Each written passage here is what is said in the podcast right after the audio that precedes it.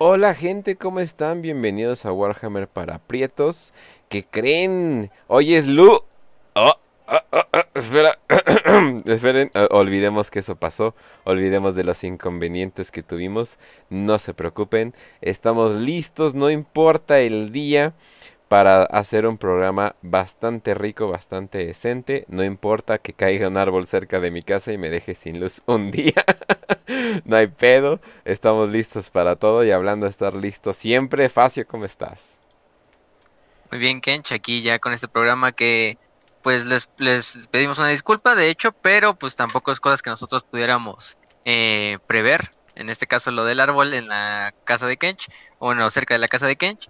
Entonces, pues de todos modos aquí les traemos el programa porque lo prometí desde deuda y les dijimos desde ayer, de hecho, que, que el programa iba a salir esta semana, ya sea hoy o cualquiera de los siguientes días, iba a salir el programa, el episodio nuevo que ya les habíamos prometido de Adeptus Arbites y pues, pues a darle. Así es. También conocido como el juez Dredd. el, ¿cómo se llama? Este, por eso joven. Exacto, el por eso, joven, por eso.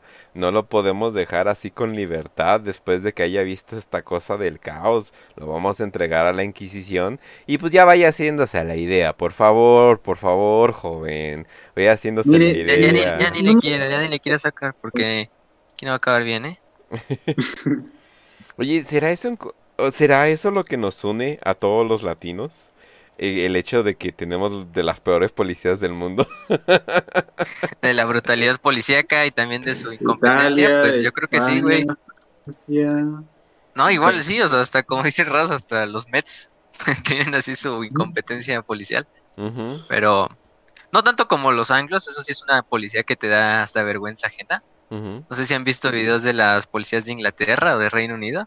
Es como, o sea, tres mujeres gordas con un uniforme que más parece un uniforme de, de película de comedia. Y no te olvides intentando... el con la cara de plastilina. Sí, intentando corretear a un, no sé, a un inmigrante que apuñaló a tres ingleses por la calle. Y las tres terminan en el hospital porque casi se infartan mientras corrían a perseguir al güey. Eso sí es triste, esas policías sí son tristes. Bueno, aquí tampoco estamos tan diferentes, ¿no? Pero por lo menos aquí los de aquí son chaparros prietos, pero pero pues otros es otra cosa. Tienen bigotes chidos, eso sí. y aparte hacen este backflips como el video de, no sé si lo vieron el video del policía municipal que se bajaba del techo.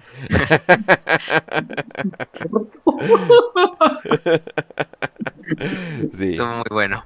Definitivamente. Pero entonces, eh, por cierto, Raz, ¿cómo estás? Pues bien, aquí después de que ya que no hubo programa ayer, pues yo me fui a un pequeño striptease de Custodes, estuve disfrutando y pues estoy con toda la actitud ahora. Y hablando de actitud, hay que cuidarnos porque no nos, no nos vayan a arrestar en este programa. Vamos a mencionar cosas que quizá no, quizá que terminemos en la Inquisición, quizá terminemos siendo vapuleados por, con una porra policial Quizá un, un Terminator Robocop termine haciéndonos papilla, pero al menos estamos bien en el Imperio y felices. Además, supongo que es mejor acabar en un en una sala inquisitorial a acabar en una corte de los adeptus árbitres, porque creo que es un poquito más feo. Ahorita vamos a ver por qué. Así es. Y también hablando de los adeptos árbitres, que digo, obviamente está el meme de que son brutales y todo eso, pero también les tocan bastantes cosas brutales a, estos pobres güeyes, eh, queriendo tratar de enforzar la ley, a veces teniendo pues que lidiar con cosas como sirvientes del caos, eh, conspiraciones, senos, etcétera, cultos etcétera. Exactamente. Oh, cultos A pesar de a pesar de todo eso, logran hacer un trabajo decente y logran mantener bajo cierto comillas eh, un status quo en estas ciudades, pero eh, ¿Por dónde podríamos empezar, fácil? Pues como todo, bueno, vamos a darle primero una definición y luego posteriormente hablamos un poquito de su historia porque el Adeptus Arbites es un organismo de hecho de los más viejos del imperio, o sea, está desde la Gran Cruzada. Eh, para los que no sepan qué es el Adeptus Arbites, el Adeptus Arbites es una adepta de Terra, o sea, una, una, una rama del Adeptus Terra que es como el organismo gobernador del imperio En este sentido, el Adeptus Arbitrus solo tiene la función de ser la agencia policíaca a nivel galáctico en todo el imperio, eh, llevando a cabo lo que es la Lex Imperialis, que es la ley por la cual se rige el imperio desde la Gran Cruzada hasta 10 milenios posteriores. O sea, se pueden imaginar que la Lex Imperialis es un libro, bueno, es un documento en el cual hay muchas leyes que incluso se llegan a contradecir porque son leyes tan viejas y leyes tan recientes que ni siquiera los propios creadores o miembros del Adeptus Administratum y del Arbites que lo, que lo escriben o que lo actualizan saben qué hacer con él, porque es una ley que se ha escrito, eh, que ha escrito, perdón, por 10.000 años seguidos.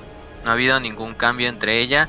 Em, también otra cosa es, cabe decir que si se pueden dar un ejemplo, ya dijimos que cuando hablamos de la Inquisición, que la Inquisición es como la policía secreta, ¿no? Como, no sé, una CIA, una Mossad, una Gestapo, entre muchas otras cosas, ¿no?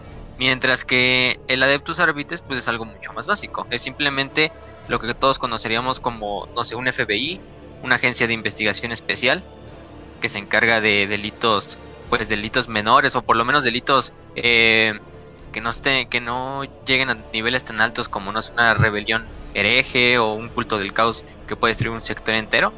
Pero aún así, la, la de los llega a tener bastante jurisdicción sobre la mayor parte del imperio, sobre la mayor parte de las leyes del imperio, y por lo menos las leyes que la meriten eh, a los planetas, pero en su relación al gran imperio, ¿no? Porque hay una cosa que debemos decir, cada planeta tiene el derecho que dijimos que el imperio es como un gran feudo, un gran sistema feudal, más bien como un gran sistema feudal confederado, en el cual cada planeta y cada gobernador planetario puede gobernar su planeta como quiera. Entonces puede poner sus propias leyes, sus propias fuerzas de defensa, sus propias fuerzas de ley, de hecho, que vamos a ver que son los ejecutores, pero en cosas que ameriten eh, eh, conceptos que van más allá del planeta y se ameriten a un sector, a un sistema entero, eh, incluso, por ejemplo, cosas tan simples como que un gobernador haga bien su trabajo, como que se dé el, el tributo al imperio a, través de ya sea soldados, materia prima, alimentos, lo que sea, lo que produzca ese planeta. También el Adeptus Arbites es el que debe de por esto. Y otra cosa muy importante que lo hace en conjunción con la eclesiarquía es que debe mantener la, el culto imperial, ¿no? Y que no haya desvíos, que no haya obviamente cultos herejes, que haya herejías dentro de los planetas aunque eso obviamente lo hace en concordancia, dijimos, con la eclesiarca eh, y también con lo que son el ordo heréticos de la Inquisición. Y en buena parte de la Inquisición. Pero para empezar con un poquito de su historia. Entonces podríamos decir, podríamos decir que esto es como una mini Inquisición. una Inquisición pues de bolsillo. Para un imperio tan masivo necesitas bastantes organizaciones que se parezcan y que a veces puedan hacer que su papel es como redundante o es innecesario porque ya hay una organización que tiene ese papel, pero para mantener el imperio y la burocracia y el orden, vamos a poner el orden entre comillas, de este sistema de un millón de planetas, pues sí necesitas bastantes organizaciones. Claro. Y obviamente la Inquisición es un, aunque sí es una organización a nivel galáctico, también es una organización muy pequeña. O sea, si lo ven de cierta manera, porque en realidad son agentes. Mientras que el Árbite sí es un tipo de organización mucho más descentralizada, que puede estar en cada planeta al mismo tiempo donde tiene una sede Vamos a ver qué son las fortalezas de distrito, entre otras cosas, pero pero pues eso es lo que necesita el imperio para mantener este supuesto orden, por lo menos en los planetas más civilizados, en los planetas más importantes, en los planetas que no estén en guerra momentáneamente. No, y sobre todo por, eh, o sea, sobre todo por el hecho de que hay constantes eh, peligros entonces no puedes tener, o sea, así como de las personas, o sea, porque digo, podemos tomarlo a lo ridículo y decir de que, no, pues van a mandar a matar a una persona porque comía ratas, ¿no? O algo por el estilo, ¿no? Como, como el corto de... el corto. Ajá, como el, como el corto de TTS, pero están constantemente teniendo que lidiar con pandillas, crimen organizado, eh, un buen de cosas, entonces... Eh, sin esta policía, sin esta policía, muchos eh, imperios caerían, o sea, caerían completamente al crimen y sería acá un necromunda chingón todo. Parte, o sea, creo que el imperio es el perfecto ejemplo de un estado policial.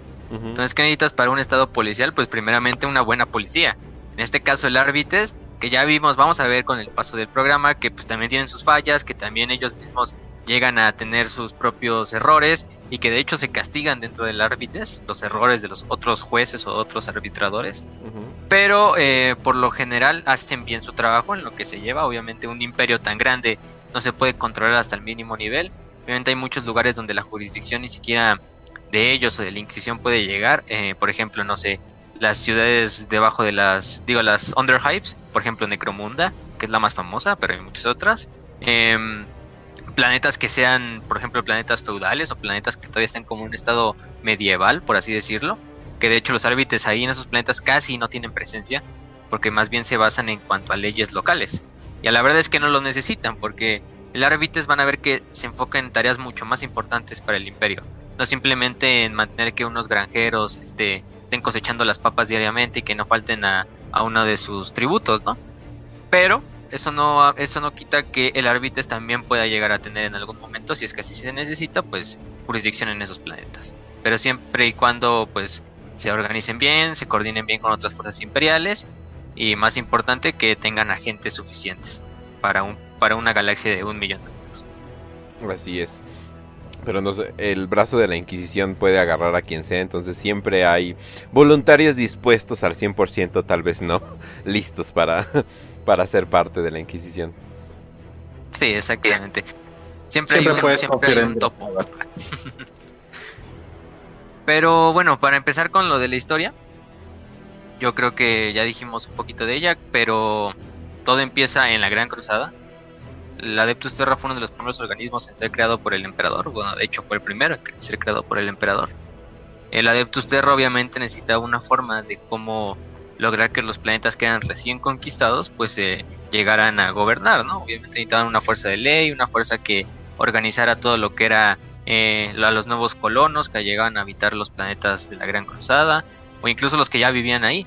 Entonces fue cuando se creó este organismo del Adeptus Arbites, que siempre va a responder en última instancia al Adeptus eh, Terra.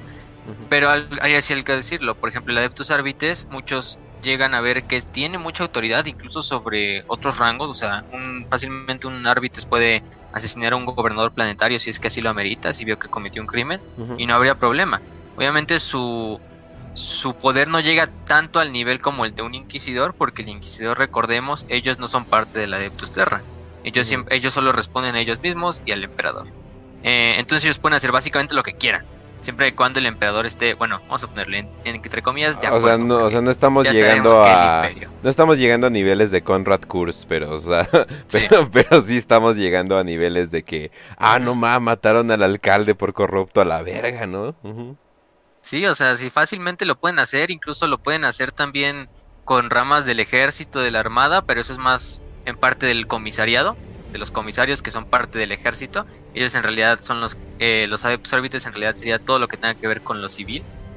Pero, entonces, su, el adeptus arbitres siempre tiene que responder de cierta forma al adeptus terra, al adeptus administratum. Están, están subeditados a ellos. No pueden decir algo sin autorización también del adeptus terra, a diferencia de la Inquisición, que puede hacer lo que quiera.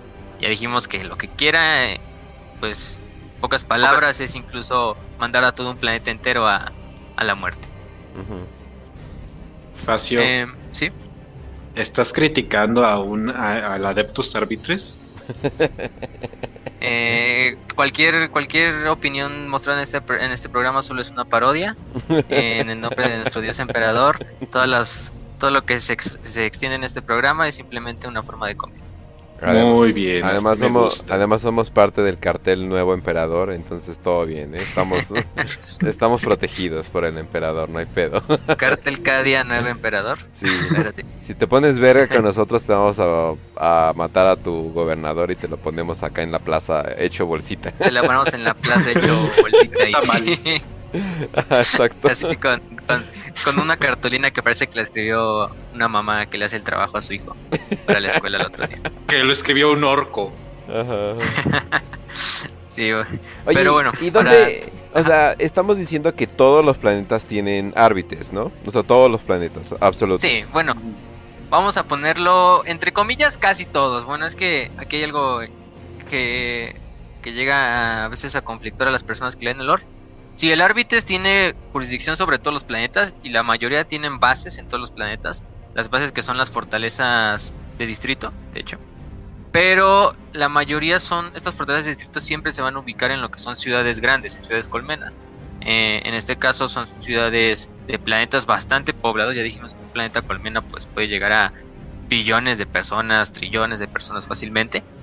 Pero en planetas pequeños o en planetas, por ejemplo, agrícolas, planetas, no sé, planetas que se dediquen a, otras cosas no tan importantes, por ejemplo, planetas también de, la eclesiarquía, llegan a tener algunas bases pequeñas. Y esas bases pequeñas a veces pueden estar incluso abandonadas por mucho tiempo. Simplemente es un puesto de avanzadilla que alguna vez el árbitro se hizo ahí por si en algún momento se necesitaba en ese planeta. Y el problema es que en esos planetas pequeños casi no hay árbitres. ¿Por qué? Porque los planetas también tienen su propia fuerza de, ley, que en realidad no es tanto una fuerza policíaca, a veces simplemente son mercenarios contratados por el gobernador planetario para que mantenga el orden en la ciudad o en el planeta. Eh, pero cuando se necesita, sí los árbitros pueden armar una base o incluso usar las bases antiguas que tenían. O incluso tomar o expropiar, vamos a decirlo así, un, un, edificio gubernamental, un edificio de alguna otra rama para ellos mismos, ¿no? Para que tengan una base de operaciones en ese planeta pequeño. Pero sí, siempre van a ver que el Arbites no, no trabaja mucho en planetas pequeños, es un poco más en cuanto a grandes planetas, planetas, este, planetas colmena, eh, grandes planetas de Manufactorum, de la, del Mechanicum no. de los Forja un poquito, no tanto, porque ya vemos que el Mechanicus tiene su propia dependencia, entonces ellos también se encargan de su propia seguridad. Y además, como la mayoría de su gente de la población de su planeta son servidores, pues casi no hay crimen. O sea, básicamente no hay crimen. Porque pues todas tus poblaciones simplemente personas descerebradas que trabajan en una tarea monótona de 24 a 7. Oye, de los godines no vas a hablar así tan culero. ¿eh? Oye, oye. y todavía se creen ciudadanos imperiales. Ah, todavía se creen del elite, ¿no? Con dos sencillas aplicaciones. Sí, voy a enseñar a hacer una pirámide de inversión, pero. Pero eh, en, este caso, sí, el árbitro pues, no tiene jurisdicción sobre muchos planetas, van a ver, pero llega a tenerlo. O sea, es, algo muy variable en el tiempo y en la situación. Pero bueno, en la, en la Gran Cruzada, nada más para decir otras cosas ya, estaba Ugona Kandawire, que fue de hecho la primera. Bueno, no, no sé marca que es la primera, pero fue de las primeras eh, Gran Mariscal Proboste, que es como el rango máximo de la, de la y de hecho es un gran, un alto señor de Terra participa en el Consejo Imperial em, como gobernante del Imperio General. Y de hecho fue una de las que participó en un como golpe de estado en contra del emperador, porque fue convencida por los por los únicos por los pocos ¿cómo se llama? guerreros trueno que sobrevivieron, entre ellos Ushotan y entre otras, por ejemplo, también estaba partícipe la la científica esta que se llamaba Amara Astarte, que fue de hecho de las que participaron y con las que se bautizó al proyecto Astartes en este como golpe de estado que pues fácilmente fue descubierto por Constantin Baldor, por los custodes y fue destruido completamente. Pero a Kandawiri se le dio incluso la, la, oportunidad de, de no ser ejecutada, de redimirse de su crimen y simplemente ser exiliada de, del Palacio Imperial y fue, irse a vivir a otro pedazo de, de Terra. Pero eso es de lo poco que tenemos de información del Árbites en la historia de la Gran Cruzada. Eh, porque la mayoría de las veces cuando se conquistaba un mundo en la Gran Cruzada, quien se encargaba de la ley momentáneamente era la, el ejército imperial. Ya se conquistaba el planeta y se dejaba un destacamento del ejército imperial. Y de hecho uno de los generales del, ejército imperial era el que se quedaba como gobernador planetario eh, interino, en lo que ya se decidía quién iba a ser un gobernador planetario bien y todo esto. Entonces el Arbites no era tan necesitado en esa época.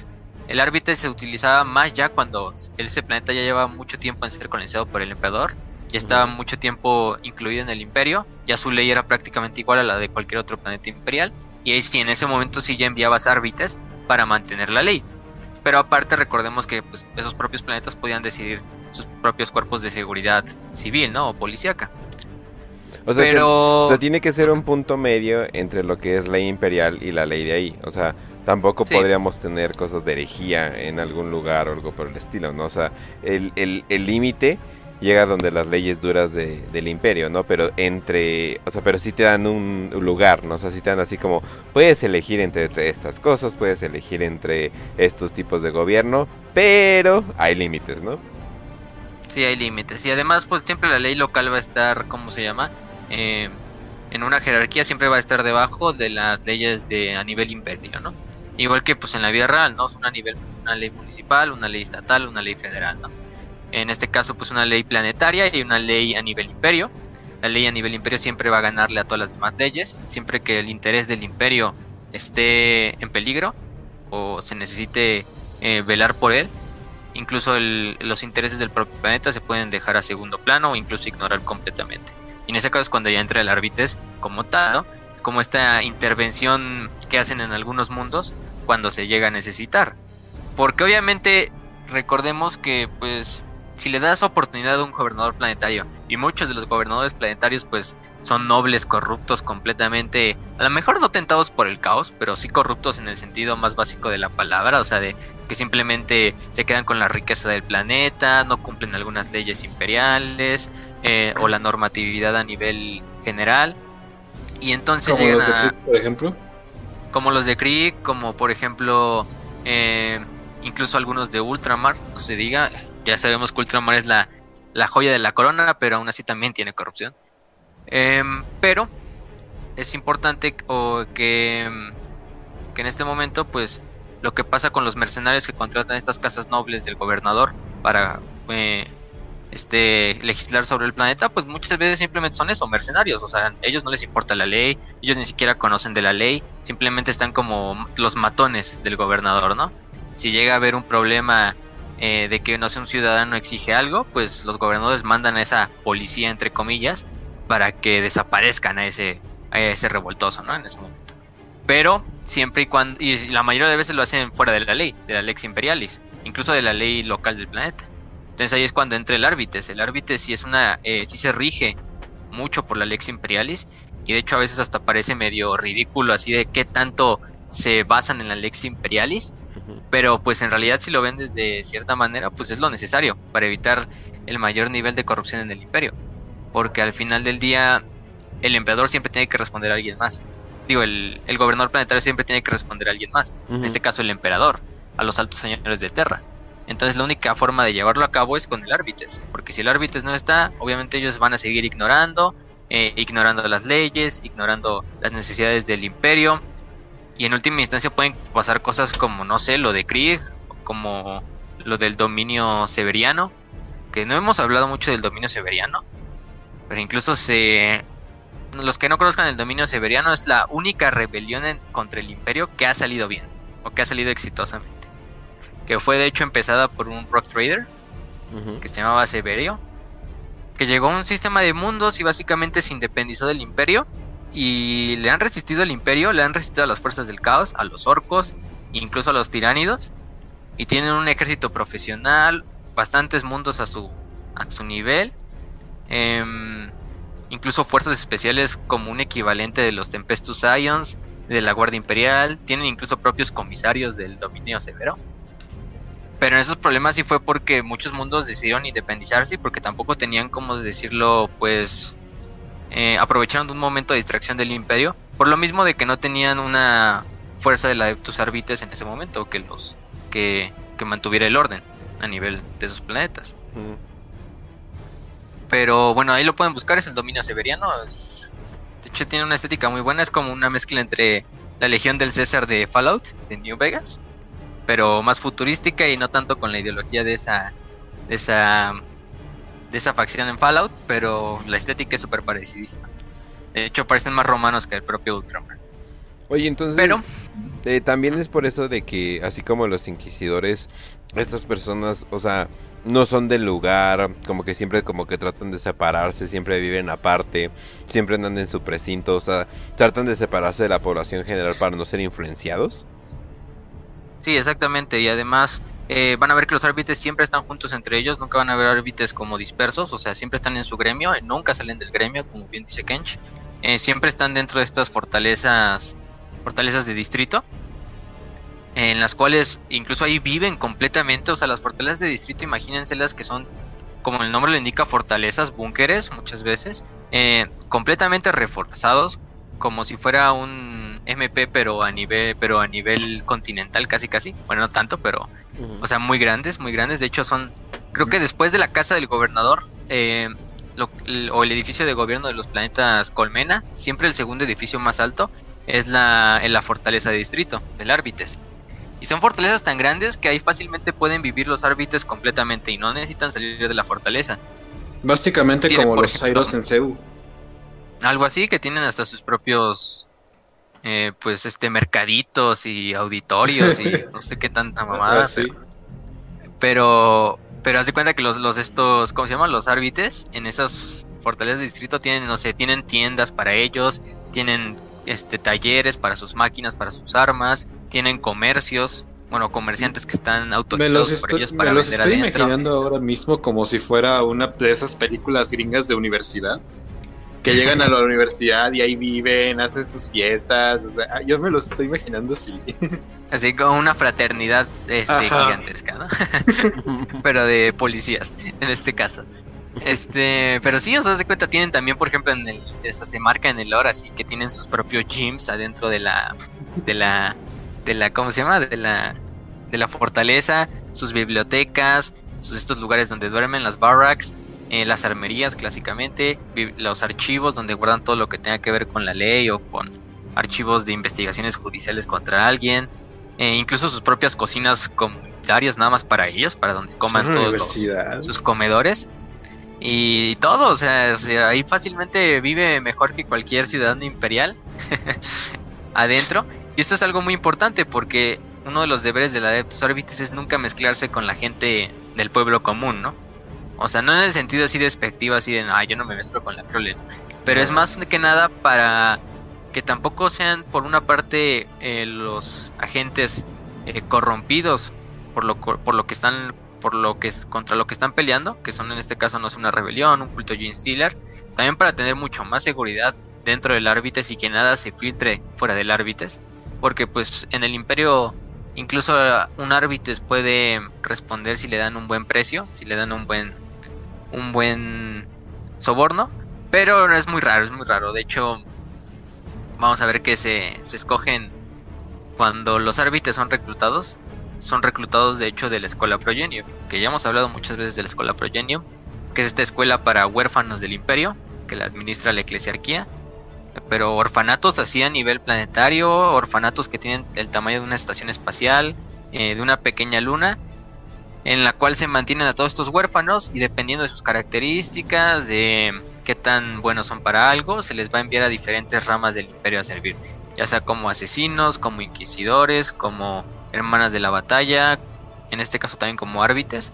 Y en el caso de los árbitres se escogen a los niños que tengan una capacidad de liderazgo muy por encima de los otros, que de hecho también tengan una rectitud muy muy marcada, que es el clásico niño que este cuando se sale el profe de la se sale el profe de la clase un momento ya y regresa, no pues que cree que mis compañeros Juanito y Carlitos estaban eh, pintando el pizarrón mientras usted no estaba.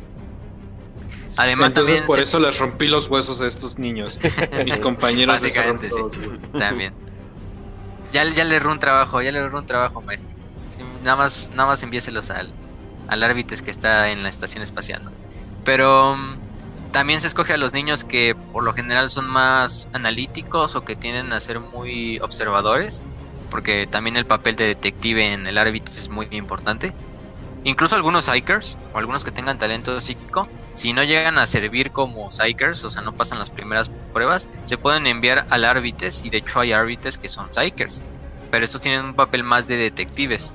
Detectives este que por lo mismo de tener estos poderes psíquicos que muchas veces son telepatía o entre otras cosas, eh, les sirve muy bien para el trabajo que quieren realizar, para investigar personas, para controlar personas o también de espías del árbites. Eh, pero Cabe decir que sí, como dijo Kench hace unos momentos, los árbitres nunca lo van a, nunca van a ver que los árbitres viven con la gente o viven en las ciudades colmena, ellos siempre van a vivir dentro de estas fortalezas de distrito. Eh, sí salen de las fortalezas de distrito, obviamente, porque también tienen que mantener la ley y el orden. Y en planetas importantes como, no sé, Terra, eh, Cadia, entre muchos otros, los árbitres sí están como policía regular todo el tiempo. O sea, ahí sí no tienen una fuerza de policía local. El árbitro sí toma el, completamente el papel tanto de agencia de investigación, de policía, no sé, a nivel, vamos a ponerle, eh, distrito, a nivel eh, ciudad colmena, a nivel planetario. Todos los papeles que podrían tomar las agencias de defensa. Pero, eh, pero sí, en el momento en que se necesiten en otros planetas, se pueden desviar recursos de un planeta donde el árbitro esté más que nada como basado, porque hay planetas donde si el árbitro sí tiene una, una, presencia muy grande y de ahí se le pueden enviar a otros planetas para por si se llega a necesitar. Y además también el árbitro tampoco es que se meta mucho con lo que son aspectos normales de la vida del, del ciudadano imperial, ¿no? O sea, si llega a haber un, no sé, un crimen de que alguien robó un pan, ¿no? O robó unas raciones de más, un trabajador de una fábrica. Ahí el árbitro la verdad es que no se mete, o sea, porque son cosas Atención muy, ciudadano. sí, así, attention citizen. Pero sí, porque son cosas muy, pues muy básicas, muy que al, árbitro sería una pérdida de tiempo que mandaran agentes a investigar, no sé, solo un robo de una casa de pan.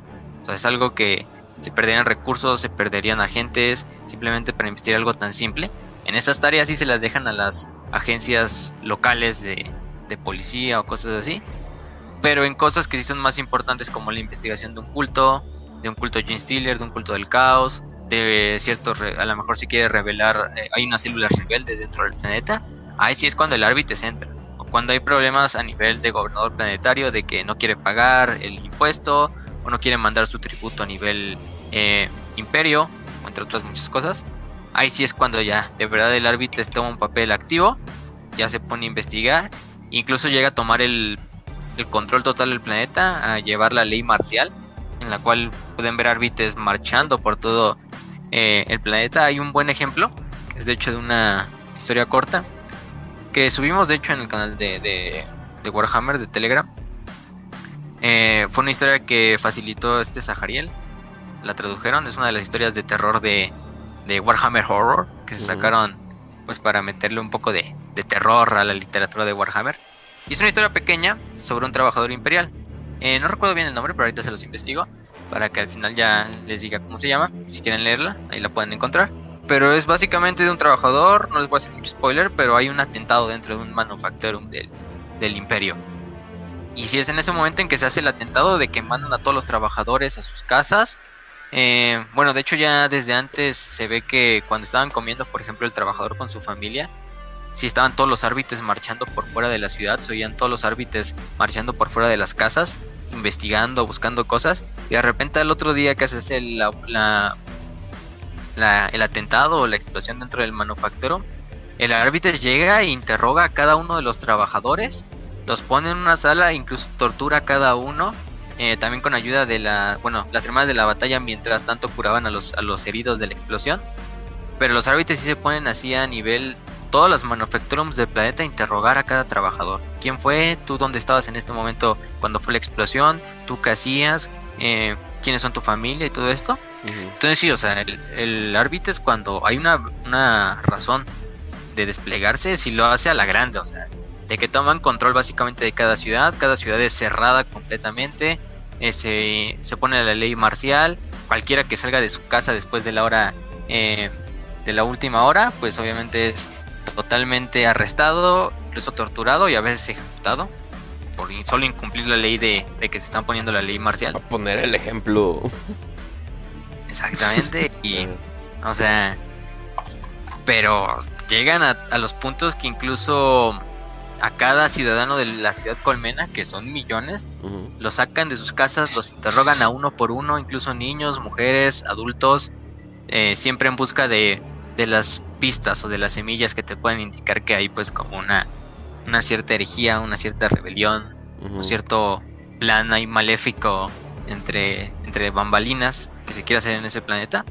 Y sí, es cuando ya de verdad el, el árbitro ya llega a ser su, su, su papel que todos conocemos. Y hay que tomar en cuenta, o sea, perdona, si quieres seguir. No, nada más era de que pues, todos conocemos su papel, ¿no? Clásico de juez, jurado y verdugo. No hay mejor ejemplo de esto que el árbitro, porque ellos tienen el poder completamente sobre el proceso judicial de, un ciudadano. Pero sí.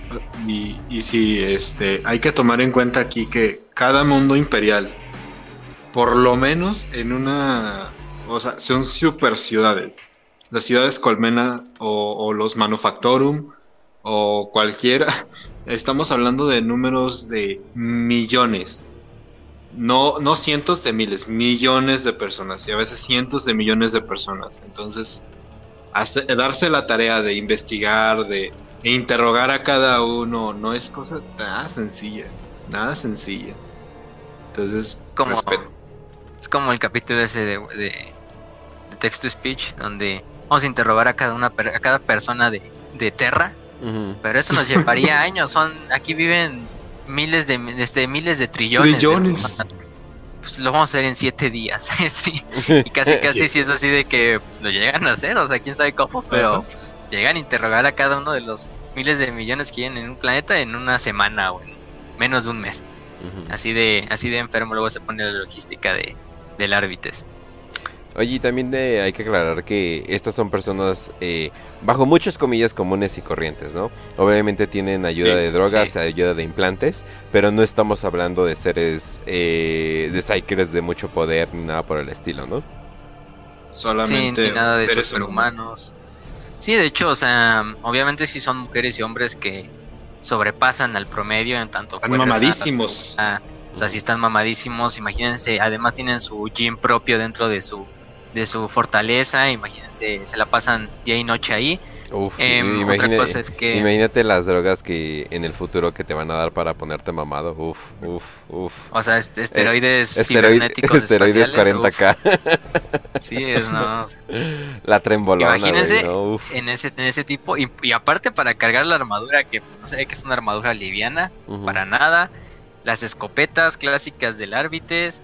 Eh, estar corriendo por toda una ciudad de enjambre y seguir peleando contra bandas criminales afuera.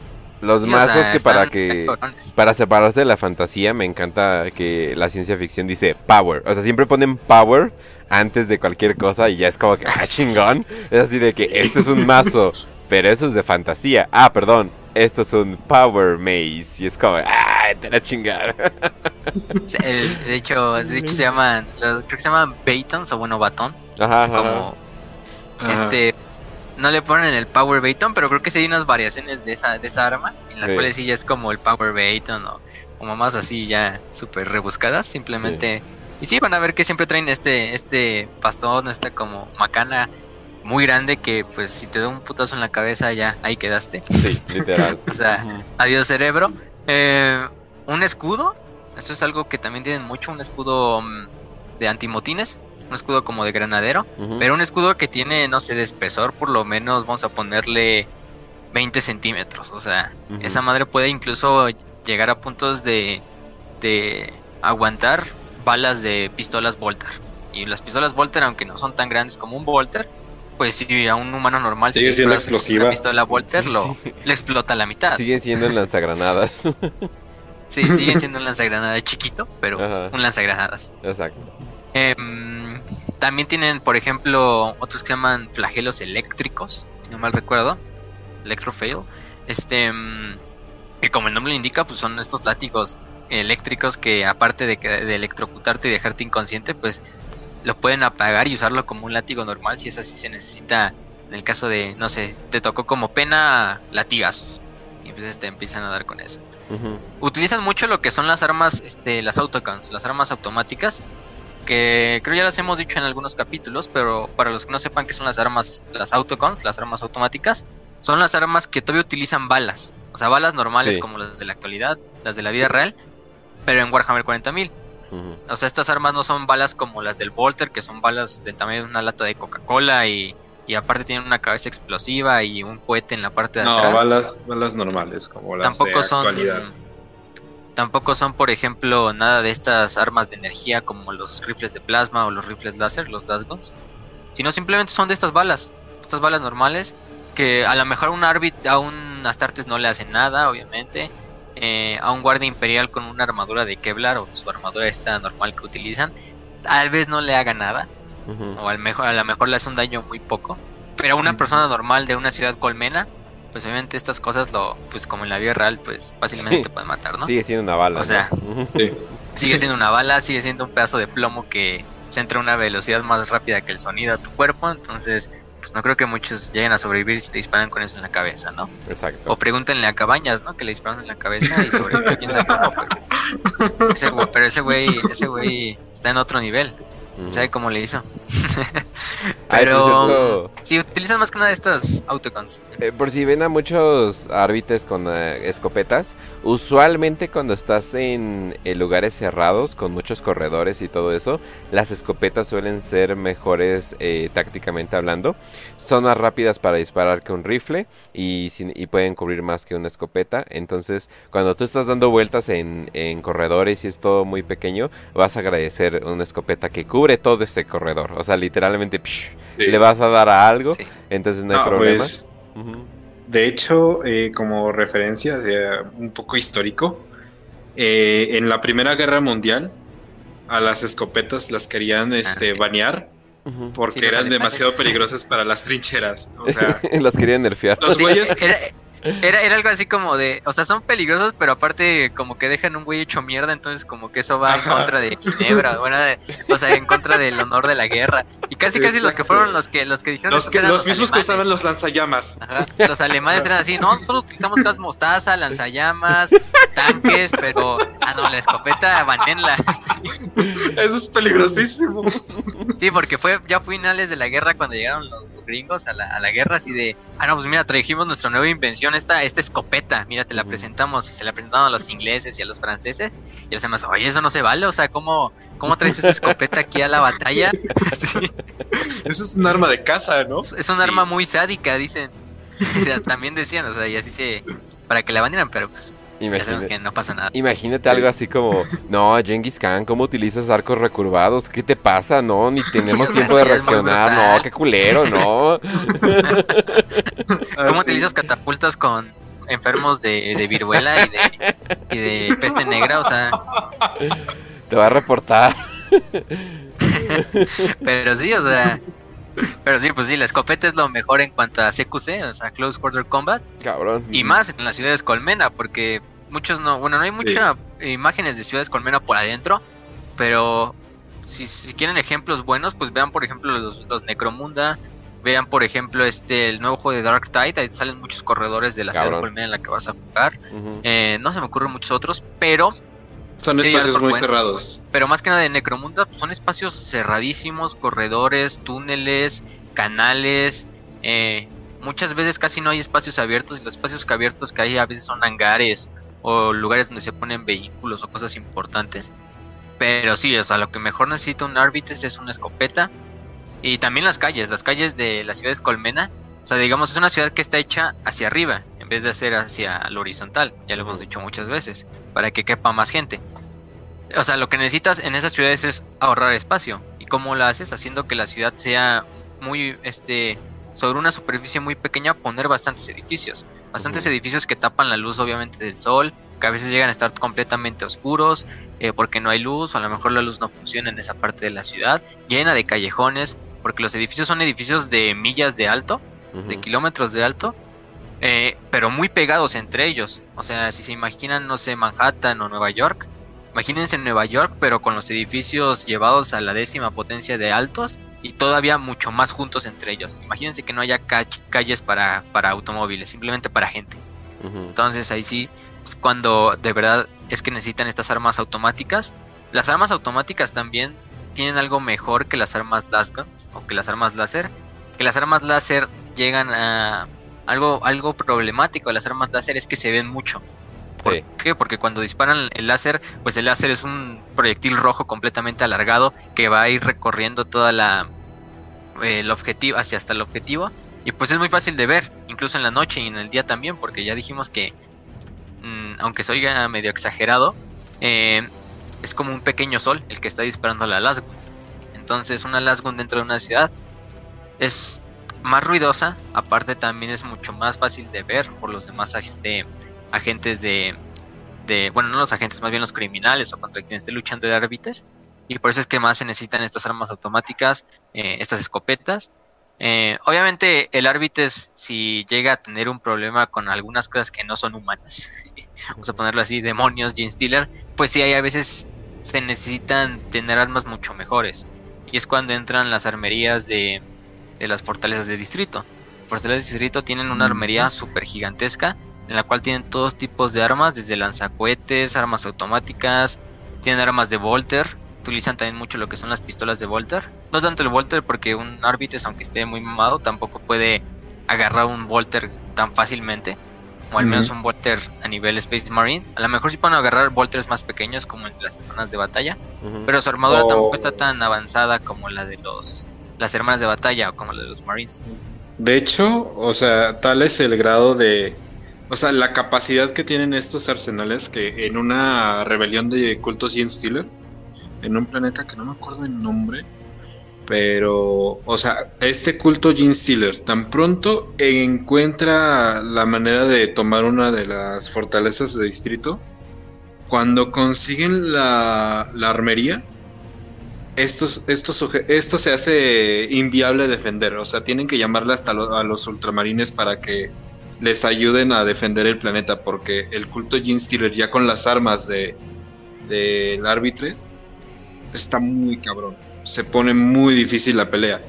Y estamos hablando de que, güey, eh, son los mismos sujetos que entrenan casi 24 horas al día, este, se la pasan todo el tiempo entrenando, practicando disparo, eh, están mamadísimos y unos cultistas Gene Stealer les partieron su, la madre con, con números y con sus armas, o sea, de tan poderosas que son las armas que tienen en estos arsenales, entonces sí es. Sí, de hecho, ya vi muy bien y tienen un tipo de Volter especial para el árbitro, para los escuadrones de Enforcers, em, que se llama Enforcer Volter, de hecho, Volter de, de, ejecutor. Es un Volter más pequeño que el de un Marine, obviamente, para que lo pueda cargar un Arbites. Eh, pero aún así todavía utiliza esa munición que es como un pequeño cohete, que es como una pequeña granada.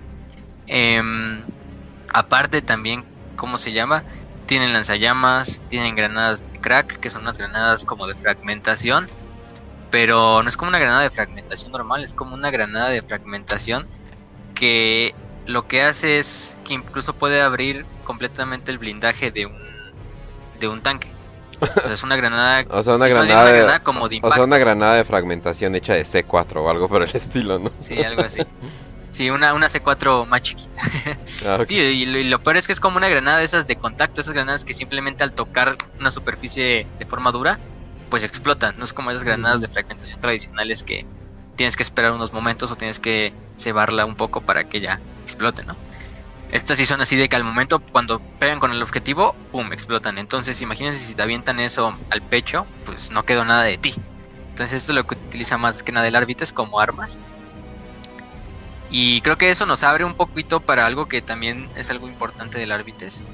Es que cuando hay una invasión, ya sea, no sé, orcos, caos, tiránidos, lo que sea, eh, y el planeta, muchas veces los planetas no tienen ni siquiera fuerzas de defensa planetaria, aunque todos los planetas deberían tener una fuerza de defensa planetaria. Pero en el caso de que esa fuerza de defensa planetaria no sea lo suficientemente fuerte para denegar al enemigo la, la invasión, el árbitro, de hecho, es el que toma el papel a veces, muchas veces, de papel coordinador de todas las fuerzas imperiales, si es que así se necesita, incluso llegando a comandar a las demás fuerzas de defensa planetaria. Es como una guardia imperial local, no tan buena como la guardia imperial, pero por lo menos son militares eh, originarios del planeta. Eh, de hecho, las, las fortalezas de distrito se vuelven muchas veces lo que son los centros de refugiados, también lo que son los cuarteles generales de la defensa del planeta, porque son fortalezas que ya dijimos que están tan bien eh, equipadas, que están tan bien, ¿cómo se llama? Hechas, que pues al mismo tiempo son como una pequeña ciudad dentro de la ciudad. Entonces ahí puedes tener a mucha gente viviendo por mucho tiempo, eh, resistiendo un asedio, resistiendo un sitio, porque además están en la parte más alta de la colmena y son mucho más difíciles de llegar por tierra.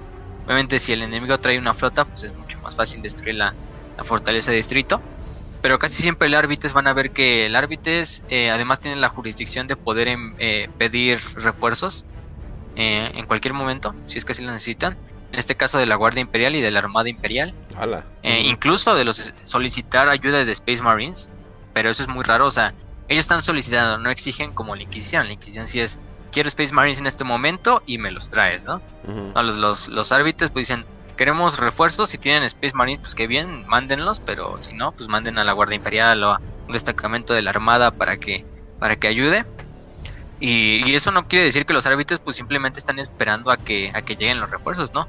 Muchos árbitros llegan y, y lideran toda la defensa del planeta, incluso destituyen al propio gobernador en esos momentos, ellos toman como el, el nivel de gobierno y hasta tal punto que ha habido batallas donde los árbitres son la única defensa del planeta y hasta el último árbitro muere en pie luchando en la fortaleza de distrito contra Gene Stealers, contra tiránidos, contra orcos, incluso contra fuerzas del caos, eh, de una forma muy épica, la verdad.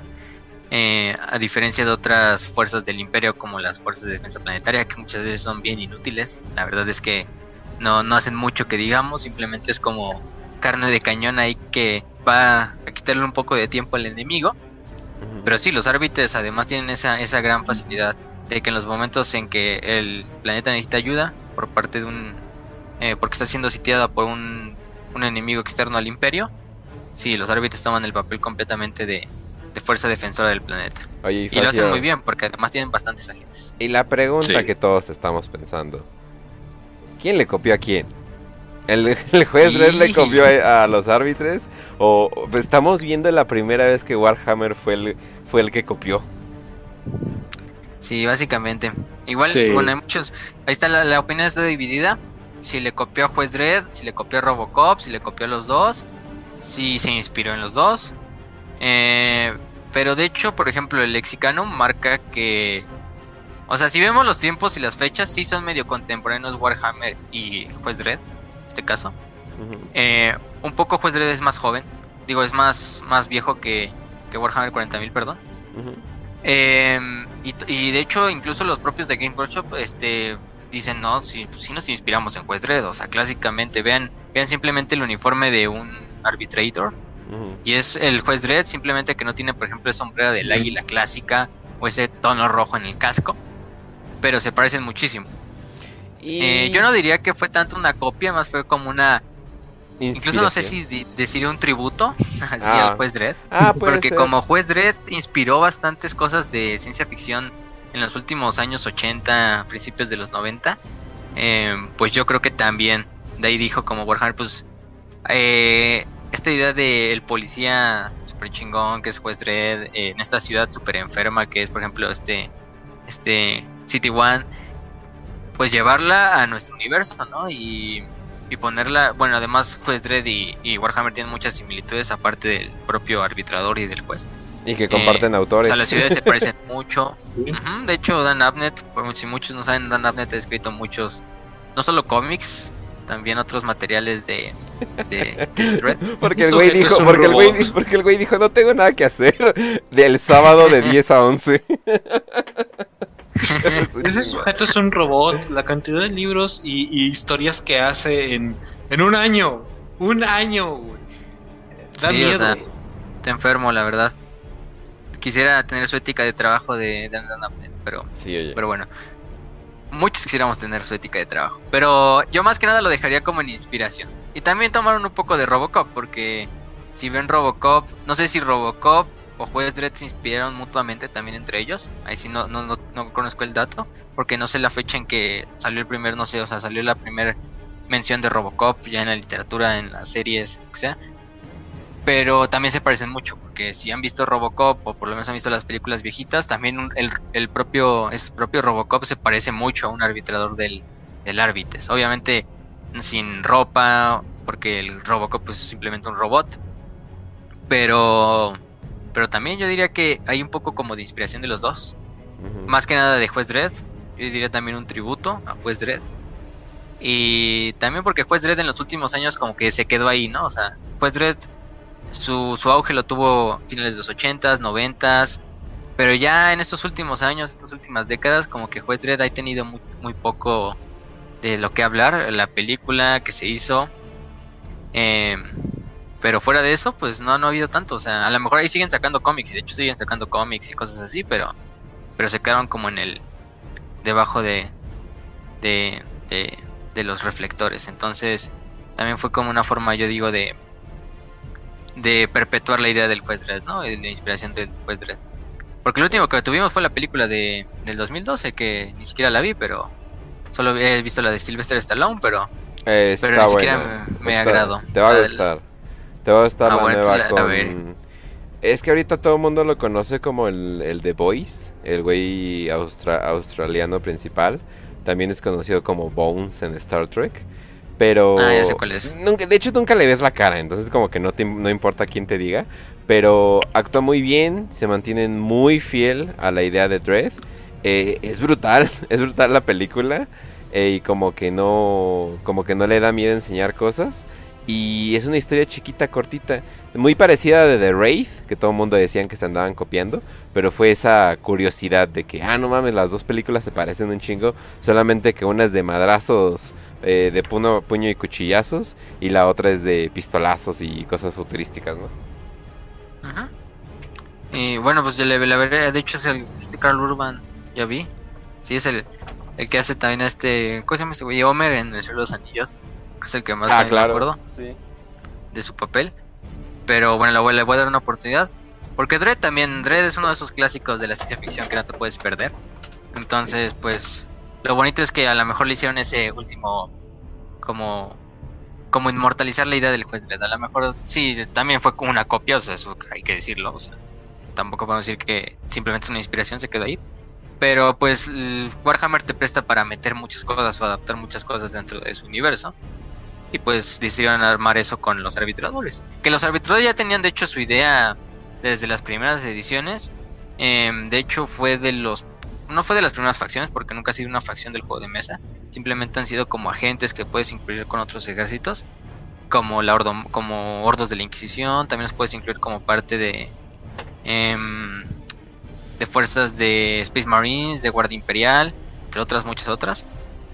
Eh, y hasta hace unos años fue cuando ya se les empezó a dar como en los códex algunas reglas, pero simplemente como agentes secundarios que puedes utilizar con otros ejércitos. Muy parecido a lo que pasa con la Inquisición, ¿no? De que también puedes poner inquisidores en el juego de mesa, pero no tanto como una facción, sino más bien como agentes individuales de apoyo. Pero sí, esos son los árbitros. Este también hay algo en cuanto al juego de mesa y en cuanto a la inspiración en, en el juez Dredd. Pero Qué bonito, qué bonito que utilizaron este diseño.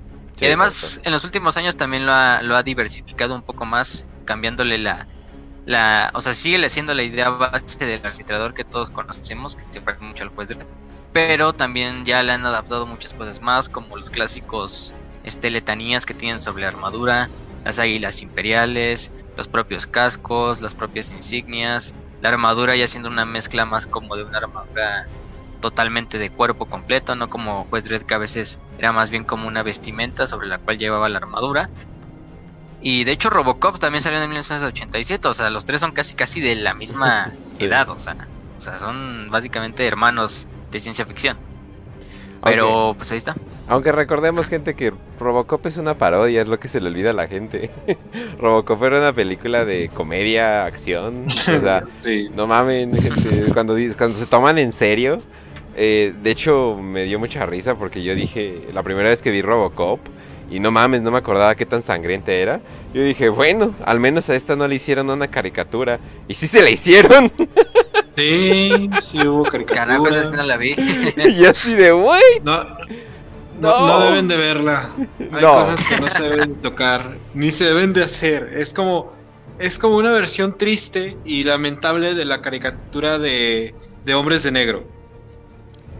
Oh, Dios mío, ¿por qué me acordaste no, de eso? está horrible, güey, está horrible. la de Hombres de Negros. Ah, ahí la tiene. Pero también ha tenido unos crossovers ahí medio locos, ahí con Robocop contra Terminator, de hecho, que sí, sacó este, este Dark Horse. Pero bueno, o sea, es, más que nada también como dice Kench, más comedia que le a tomarte en serio al Robocop. Sí, exacto. Pero pues ahí está. En cuanto a eso de, de inspiraciones, de, de quién inspira a quién, de quién le copió a quién, pero vamos a dejarlo en una relación de, de, mutuo beneficio, ¿no? Sí. No, y además yo creo que cuando, o sea, para finalizar, yo al menos yo un pequeño comentario. Yo creo que cuando se trata de inspiración no debe de haber así tipo no, es que me copió o le copiaron de aquí, simplemente pues es una inspiración, es como una forma de tributo o estoy agarrando esta idea que no es mía, pero la voy a poner de esta manera con mi propia esencia y eso pues finalmente es, así es toda la, ciencia ficción, todo, toda la escritura, toda la literatura, entonces díganme cuál es el primer autor que sea todo 100% suyo, no hay ninguno, entonces simplemente disfrutemos y si queremos crear algo así yo quiero hacer un mundo ficticio con la esencia de Warhammer, pues hazlo, hazlo adelante. Sí, eso es, eso es lo bueno, de que se presta para hacer muchas cosas por tu propia cuenta. Y de hecho, si en última instancia nos vamos, en realidad todos le copiaron a Tolkien. Tolkien en última instancia le está copiando las mitologías, o sea, Tolkien se basa en las mitologías nórdica, eh, bueno, es que nada la nórdica y los germánica, que para, para hacer su universo. Y a partir de Tolkien han salido universos de fantasía, de ciencia ficción, de muchas otras cosas. Pero sí, simplemente es una cadena de, inspiraciones que se perpetran ahí por el Creatividad. Ajá, además, ahí se me fue la, idea, pero... Pero bueno, le seguimos, ahorita se me... sí, sí, sí, sí, sí. pero otra cosa es que también algo que no hemos dicho, bueno, no hemos explorado mucho, es los rangos o por ejemplo los estos tipos de arbitrador que hay porque unos pueden pensar que el arbitrador simplemente es ese que todos vemos en las imágenes con su casco con su escopeta con sus esposas eh, que va buscando criminales por ahí. Pero no de hecho tienen muchos rangos por ahí. Rangos interesantes también cabe decir. Eh, hay algo que sí cabe recalcar es que a veces utiliza el término de juez eh, para decirle a los arbitradores ¿no? Pero el término de juez está mal utilizado. Bueno, de hecho en el norte lo marca que la gente normal del imperio le conoce como juez a los arbitradores. Em, coloquialmente le dice jueces, pero en realidad no son jueces, son arbitradores. Ese es su nombre correcto. O arbitrators. O árbitres también les puedes decir. Eh, en este caso el juez es un tipo de hecho de, de, agente del, del Adeptus Arbites. Es un rango eh, más grande, es un rango senior de de esta, de este Adeptus, que tiene de hecho funciones un poco diferentes a las de un Adeptus Arbites. hay que decir que el Arbites se divide como en dos grandes, no vamos a ponerlo como ramas, vamos a ponerlo más bien como tipos de agentes, ¿no? Que por una parte son los jueces, ¿sí? Que son los que ya se encargan como de todo lo relacionado a, a decidir sobre lo sobre algún crimen de, de un miembro del imperio, a decidir todo lo que tenga que ver con el proceso judicial de este, a decidir la pena o la, lo que se le va a dar como castigo. Mientras que el arbitrador es un poco más agente de campo, si es el policía, es el policía clásico que va, investiga, que se agarra contra los criminales, que participa en, los, en las balaceras a nivel ciudad colmena, entre muchas otras cosas. Pero a veces puede haber que algunos jueces tengan los dos papeles, o sea, siguen siendo jueces en algunos momentos, si se necesita, pues van y juzgan a alguien en un, en un juzgado del árbitres, pero en otros momentos pueden ser incluso los que lideran las, las tropas de árbitres a la batalla, ¿no? Fácilmente, porque ya tienen bastante experiencia, ya son árbitres senior, árbitres veteranos que llevan mucho tiempo en el, en el trabajo, juzgando y atrapando criminales o lo que sea. Entonces estos jueces a veces pueden tomar el papel de arbitrador y así estar liderando a las fuerzas de, los demás árbitres por las ciudades. Pero eh, creo que el rango más grande, bueno, para empezar de un poquito desde arriba hasta abajo, el primero es el gran mariscal proboste, que ya dijimos que es un gran señor de Terra. Eh, es uno de los miembros del Senatorum Imperialis, es un, en realidad uno de los gobernantes del imperio y es el líder en general de toda la organización del Árbitres. Él responde obviamente a los oficiales de la Adeptus Terra en última instancia pero no por eso está mm, no por eso quiere decir que esté bajo el mando de ellos, simplemente les da cuentas a ellos, pero no está bajo el mando de ellos. Él gobierna el árbitro como él desee y él, él de hecho se encarga de, de todos los demás rangos y, eh, y ver quién es digno, por ejemplo, de ser el siguiente rango, que es el señor mariscal, el Lord Marshal. Que el Lord Marshal, imagínense que es el árbitro que está a cargo de todo un sector del imperio. Ya dijimos que el imperio se divide en segmentum, son cinco, y cada segmentum se divide a su vez en sectores. Y los sectores ya se pueden dividir en sistemas y los sistemas pues, obviamente en planetas, ¿no?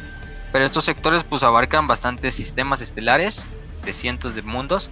Entonces ser un señor mariscal de, del Adeptus Arbites es que tienes poder sobre todos los árbitres de un determinado sector imperial.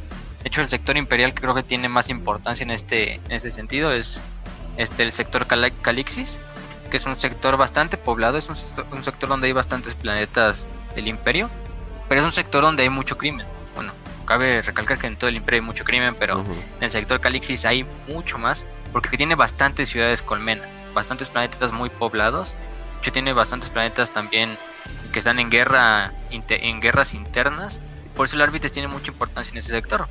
Porque hay constantemente las peleas de bandas dentro de las ciudades de las Underhypes, también de, de complots eh, rebeldes para tirar al imperio de esos planetas, entre muchas otras cosas. Em, el siguiente es el Justiciar. El Justiciar es un tipo de Adeptus Arbites que están sobre debajo de Lord Marshall pero los justiciares tienen el gran poder de que son como los líderes a nivel sistema, todo un, todo un eh, destacamento de árbitres. En este sentido, ellos tienen presencia sobre todos los planetas, eh, no solo de uno, sino incluso de muchos, de varios sistemas. No, están, eh, obviamente responden solo que es al mariscal, al señor mariscal, y aparte de ellos hay otros que son mariscales, que son un rango más administrativo, que también tiene bastante, es bastante alto, pero es un, uno más administrativo, que de hecho es como un ayudante del justiciar. También tenemos a los magistrados, que los magistrados son los mejores jueces a nivel planetario, son los jueces más experimentados, son los jueces que llevan bastante tiempo en el trabajo, que se saben todo las mañas que tienen los criminales, los cultos herejes, los cultos de rebelión, los cultos Jane Steeler, por ejemplo. Eh, y de hecho son los que se entrenan, los que se encargan de entrenar a los demás jueces, a los jueces que van ascendiendo en, los rangos de, del árbitro para que sigan cumpliendo su papel de la mejor manera.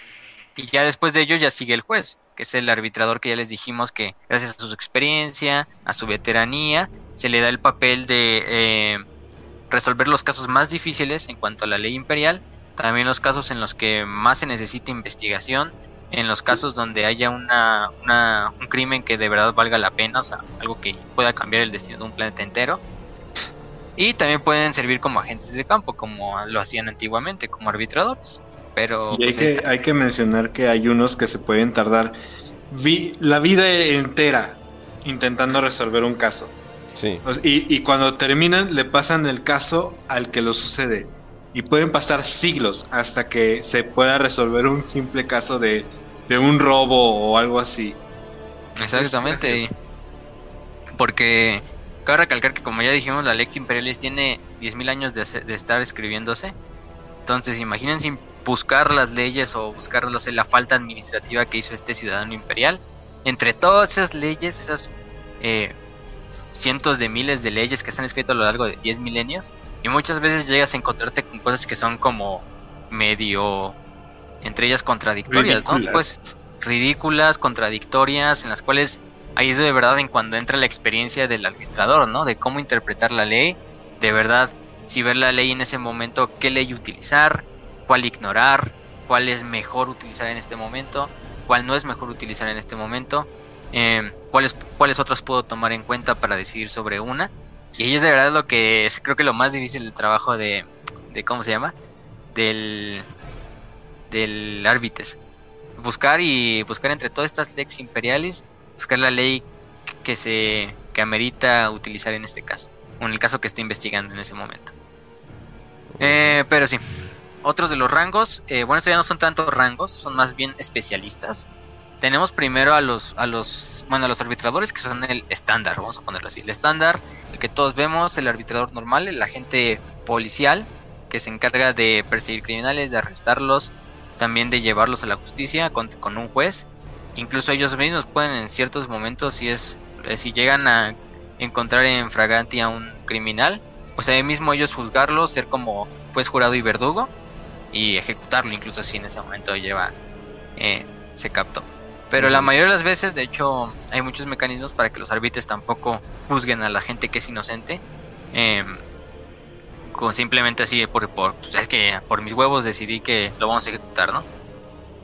Eh, de hecho, hay un, hay un pecado dentro de los árbitros, así lo llaman, el pecado de la abstracción, que es como cuando un árbitro decide ignorar la ley, tampoco investigar si hay pruebas en contra de ese, de ese ciudadano al que está juzgando o a, ese, a esa persona.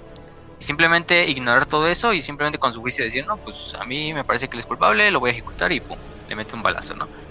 Eh, a veces se hace y a veces se ignora y a veces es bueno porque la mayoría de las veces los arbitradores no fallan en cuanto a su juicio, pero sí puede llegar a haber momentos en los cuales los, los arbitradores sobrepasen su autoridad y llegan a cometer errores. Ese momento es cuando sí, incluso los propios árbitros compañeros pueden llegar a arrestarlo a él, juzgarlo a él y ejecutarlo por el crimen de abstracción, de que simplemente ignoró a Lex Imperialis, de que no hizo una investigación hacia el caso, que tampoco puso pruebas que ameriten que esa persona fuera ejecutada o la pena que le puso. Entonces eso sí, de hecho tienen un sistema muy bueno en cuanto a, a ponerles como una, un sistema de defensa propio de la, de la organización. Porque aparte de que los árbitros nunca viajan solos, siempre viajan en estas como escuadrones de, de 10, 15, incluso 20 árbitros, están otros, otros 19 árbitros para juzgarlo en ese momento. Y obviamente 19 personas no van a fallar en cuanto al juicio de una sola persona. Y mm, otros rangos importantes son, por ejemplo, los investigadores y los, este, bueno, los investigadores otros que se llaman intelligencers, eh, que son como los de inteligencia, básicamente. De hecho, son los, los expertos forenses, los peritos, vamos a ponerlo así, del árbitres, los que se encargan cada vez que hay una escena del crimen de ver lo que pasó, de, de, buscar en los cadáveres, de hacer las autopsias, todo esto. Eh, también son los maestros de espía, porque ellos se encargan como de coordinar otros tipos de espía en la búsqueda de información. Espías de la propia Adeptus Arbites. Luego tenemos a los reguladores, em, que son los que se encargan de luchar en las Underhives, que son las ciudades subterráneas de las ciudades colmena. Que creo que esos son los que mejor saben pelear, los más veteranos, porque las partes de debajo de las ciudades colmena no es nada bonito. Ahí, por lo mismo de que nunca llega la ley, o por lo menos rara vez llega la ley, es muy fácil que en las debajo de las ciudades colmena, en las partes más subterráneas, es donde el crimen pulule, donde haya bandas completamente gigantescas de criminales que se apoderen de un sector de la ciudad colmena, donde haya incluso este señores de la guerra, criminales, eh, por debajo de la, de la ciudad, donde vive la demás gente, como Necromunda es el mejor ejemplo, siempre Necromunda, siempre que hablamos de un Underhype, pues se nos viene a la mente porque es la más famosa del imperio, es la que, de hecho es el planeta que más Underhypes tiene, y sus bandas son las mejores, sus bandas son las más reconocidas a nivel galáctico, sus bandas criminales, ¿no? Los Escher, los Goliath, la Casa de la Fe. La Casa de la Fe, que ya hablamos en el programa de noticias, si no han visto el programa de noticias, hablamos de una nueva revelación, de una nueva casa y una nueva facción para Necromunda, que son fanáticos religiosos criminales, que también trabajan por la Underhand. Pero eh, los reguladores sí son estos, estos, estos árbitres que se encargan simplemente de estar luchando en las partes de hasta abajo de las, de las, de las, de las ciudades colmena. Muchas veces nunca ven la luz de la superficie otra vez. Muchos mueren obviamente allá adentro. Otros muchos llevan años sin visitar la superficie de la ciudad colmena en guerras completamente eh, enteras dentro de las, de las ciudades subterráneas, combatiendo con el crimen décadas, eh, simplemente para regresar a la mejor en un futuro y llevar tu reporte a, tu superior, decirle qué sucedió dentro de tus los años que llevabas dentro de la de la Underhive y simplemente volverte a regresar y seguir luchando dentro de la de la Underhive. Em, hay otros que se llaman los los este, enforcers que son los que se encargan de todos los disturbios civiles eh, llevarlos, destruirlos o acabar con ellos, o sea, básicamente los granaderos, los que mandas a las a las marchas feministas, a las este marchas de, campesinos, pero un culto Gene Steeler gritando ¡Eso, hermana! Estaría bueno hacer un meme de eso. Nada, le editas la cabeza de Gene Steeler a, la reinota cuando está dando la, la, esta, la bomba, pero pero bueno, eso ya lo dejamos para el futuro, para hacer cuando para luego hacer un edit en video de eso. Pero mm, ellos sí, los enforcers, pues como su nombre le indica, los ejecutores son los que se encargan de acabar con todas las revoluciones civiles, con las manifestaciones civiles, em, golpear a, niños, mujeres y hombres que se ponen a, este, manifestarse en la plaza central de la ciudad colmena entre muchas otras cosas. Y finalmente tenemos el este mm, rango de trooper, que es el rango más bajo del árbitro, es el, recluta, el cabo, el que acaba de entrar desde la eclesiarquía, y desde la eclesiarquía, desde la escuela Progenium, y que apenas está aprendiendo a, los gajes del oficio de ser arbitrador. Pero no por eso son gente que pues, sea fácil de, de lidiar con ellos. Obviamente vienen de un contexto muy duro.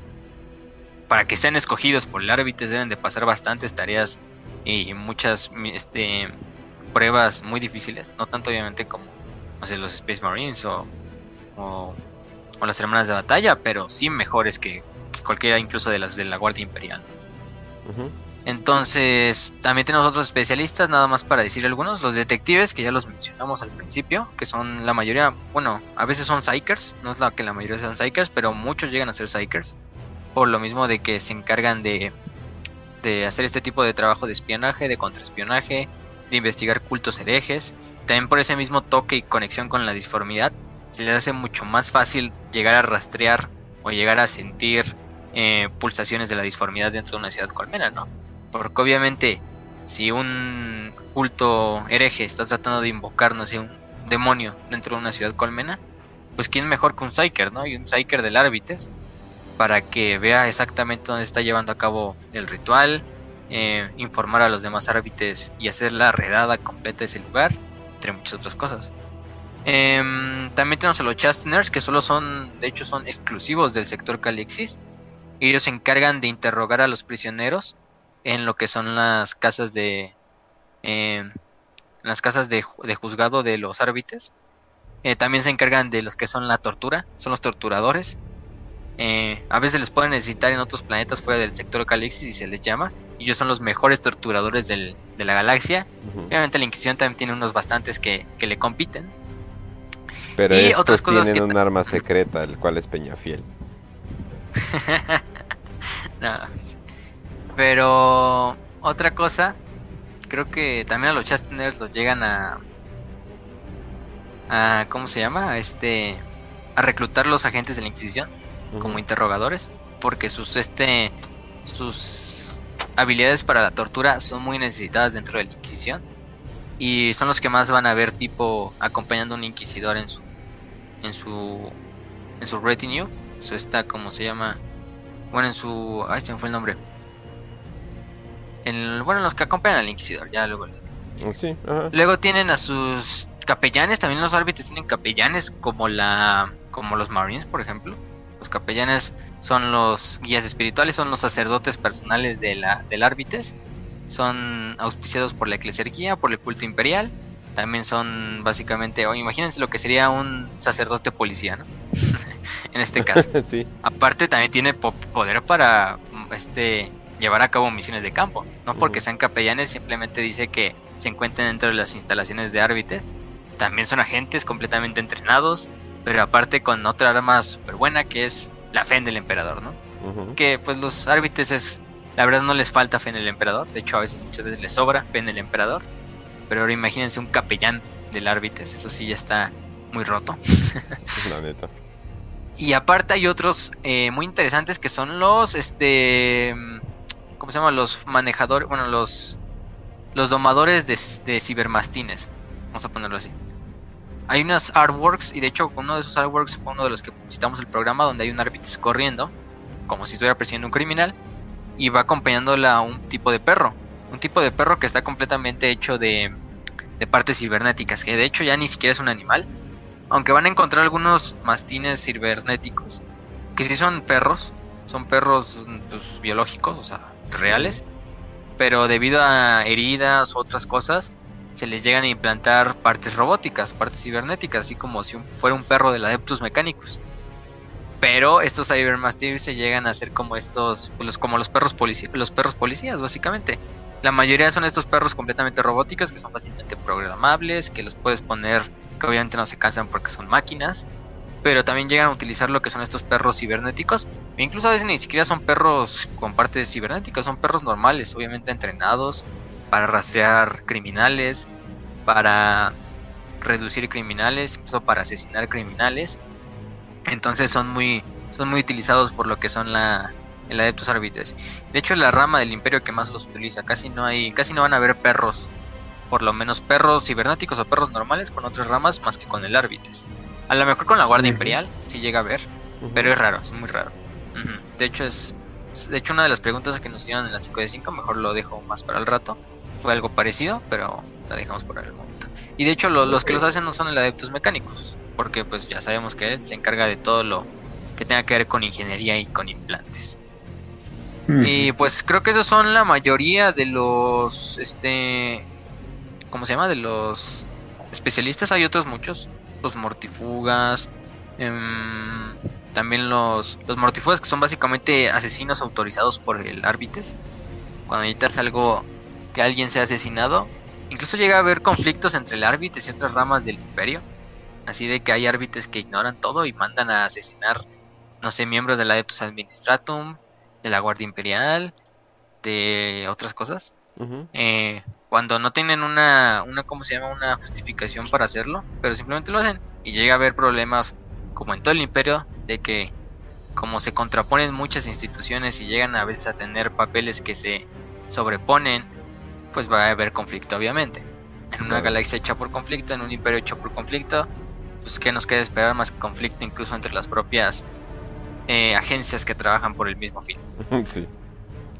Sí, pero pues es algo que ya sabemos que en el imperio pues se llega a tolerar, ¿no? Pues, ya sabemos que es en un imperio tan grande con una burocracia tan grande es obviamente que no suceder conflictos entre, entre instituciones, pues simplemente es cosa de ignorarlas o de llegar a mediarlas.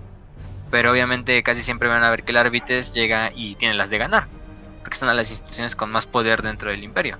No tanto como la Inquisición, pero sí tiene gran poder porque ya sabemos que el árbitro puede decidir sobre bastantes cosas, pero no pueden no pueden no tienen el nivel de independencia que tiene la Inquisición, de que incluso no le responden a nadie más que a ellos Así, ah, aunque también recordemos que todo esto es para mantener simplemente el status quo, no crean que llegan y, y ponen orden y ya todo bien, sino más bien están constantemente, o sea, porque imagínense qué tan brutales tiene que ser esta policía, qué tan brutales tiene que ser la Inquisición, y aún así hay un buen de crimen. o sea, sí es lo peor, o sea, a lo mejor se llega a acabar el crimen de la ciudad colmena, pero debajo de la ciudad colmena, ahí es donde está de verdad, de verdad lo, lo importante, de verdad lo que... Pero lo bueno es que está en la ciudad, en la parte de abajo de la ciudad colmena. Y como la parte de abajo de la ciudad colmena está muy, vamos a ponerlo así, limitado, muy aislada de lo que es el resto de la ciudad colmena, pues no hay tanto problema, ¿no? Porque pues a lo mejor todo se queda en esa parte de la colmena y no sale más allá de ahí. Entonces, por lo menos los, los árbitres llegan y mantienen el orden, por lo menos en las partes superiores de la colmena, que es donde sí, que son las de verdad vive la... Sí, donde, donde está lo estratégico, donde están las fábricas, y en las partes medias, donde vive la mayoría de, la, de las personas, de los trabajadores, de la gente normal que no se dedica al crimen, obviamente de la gente, pues vamos a ponerla de los clase media, clase baja, que obviamente los de las ciudades de los criminales obviamente están ahí por algo. Obviamente es que ya sabemos que la vida en el imperio no es algo muy fácil, entonces no es, no es de sorprender que muchos se dediquen a, al crimen en esas instancias y es lo que los obliga a irse a las partes de abajo de la colmena. Pero pues eso ya, como dicen en el imperio, eso es problema de los de allá abajo, ¿no? sí. sí o sea, es como si hayan elegido vivir ahí, pero pues ni modo es lo que les toca, ¿verdad? Y otra cosa es, por ejemplo, un, evento importante que se me ocurre fue cuando de hecho Gilliman, que se llama la como la purga del primarca, cuando Gilliman llegó a Terra, básicamente lo que hizo una vez que se abrió la la, la gran fisura, después de que la caída de Cadia y todo esto, de que revivió y todo esto, reclutó a la mayoría de los adeptos árbitres de no solo de Terra, sino de bastantes planetas cercanos, de bastantes sectores cercanos, y mandó toda la, a la fuerza de árbitres hacia el planeta Terra, junto a sus propios Marines, junto a los miembros de la Guardia Imperial, y purgaron completamente Terra de todos los criminales, de todos los cultos del caos, de todos los cultos senos, porque cabe decir que incluso en Santa Terra hay cultos senos, cultos camotas en el lugar más santo de la humanidad. Llega a haber herejes, mutantes, aliens, entre muchas otras cosas. Y de hecho eso llegó a tal pues puntos que se descubrió una red de corrupción que llegaba desde la más bajo de la colmena hasta niveles de altos señores de Terra. Y fue ahí cuando cuatro altos señores de Terra, que era el maestro del Administratum, el embajador paternoval del, del Navis Nobilite, el cartista jefe del creo que es de la Adeptus Astra Telepática y el eclesiarca eh, fueron asesinados, digo, fueron removidos completamente por Gilliman. Se les dio el, obviamente el papel a otros que lo suplieran. Y aparte el señor del Astronomicon fue asesinado por el por este por un culto caota durante la la Noctis, la, Noctis Eterna, que fue cuando se abrió la gran fisura después de que Cadia cayó. Entonces, hasta ese punto han llegado los árbitres de llevar a cabo una purga a nivel planetario en Santa Terra. Y es algo, es algo muy épico porque tenemos ese ejemplo de TTS que ya dijimos, que lo hizo la Inquisición, por ejemplo, en la serie lo hace la Inquisición. Pero imagínense que eso pasó en el lore, pero hecho por los árbitres. O sea, de que estaban sacando así de. Del, y sí, o sea, es que ya Terra Terra describirla en cuanto a población, en cuanto a cómo está dividida, es, es obviamente imposible, es exagerado, porque ya es una ciudad hecha planeta, es una ecumenópolis. No hay océano, pues, para que la gente se imagine. Sí. Ecumenópolis es una ciudad del tamaño planetario, una ciudad que cubre todo un planeta. Eh, entonces, por ejemplo, si han visto, no sé, Star Wars, eh, Coruscant, que es la ciudad de, creo que es de capital de la República, es básicamente una ecumenópolis. Hay muchos otros ejemplos de ecumenópolis en la ciencia ficción, pero el que más se me viene a la mente es ese.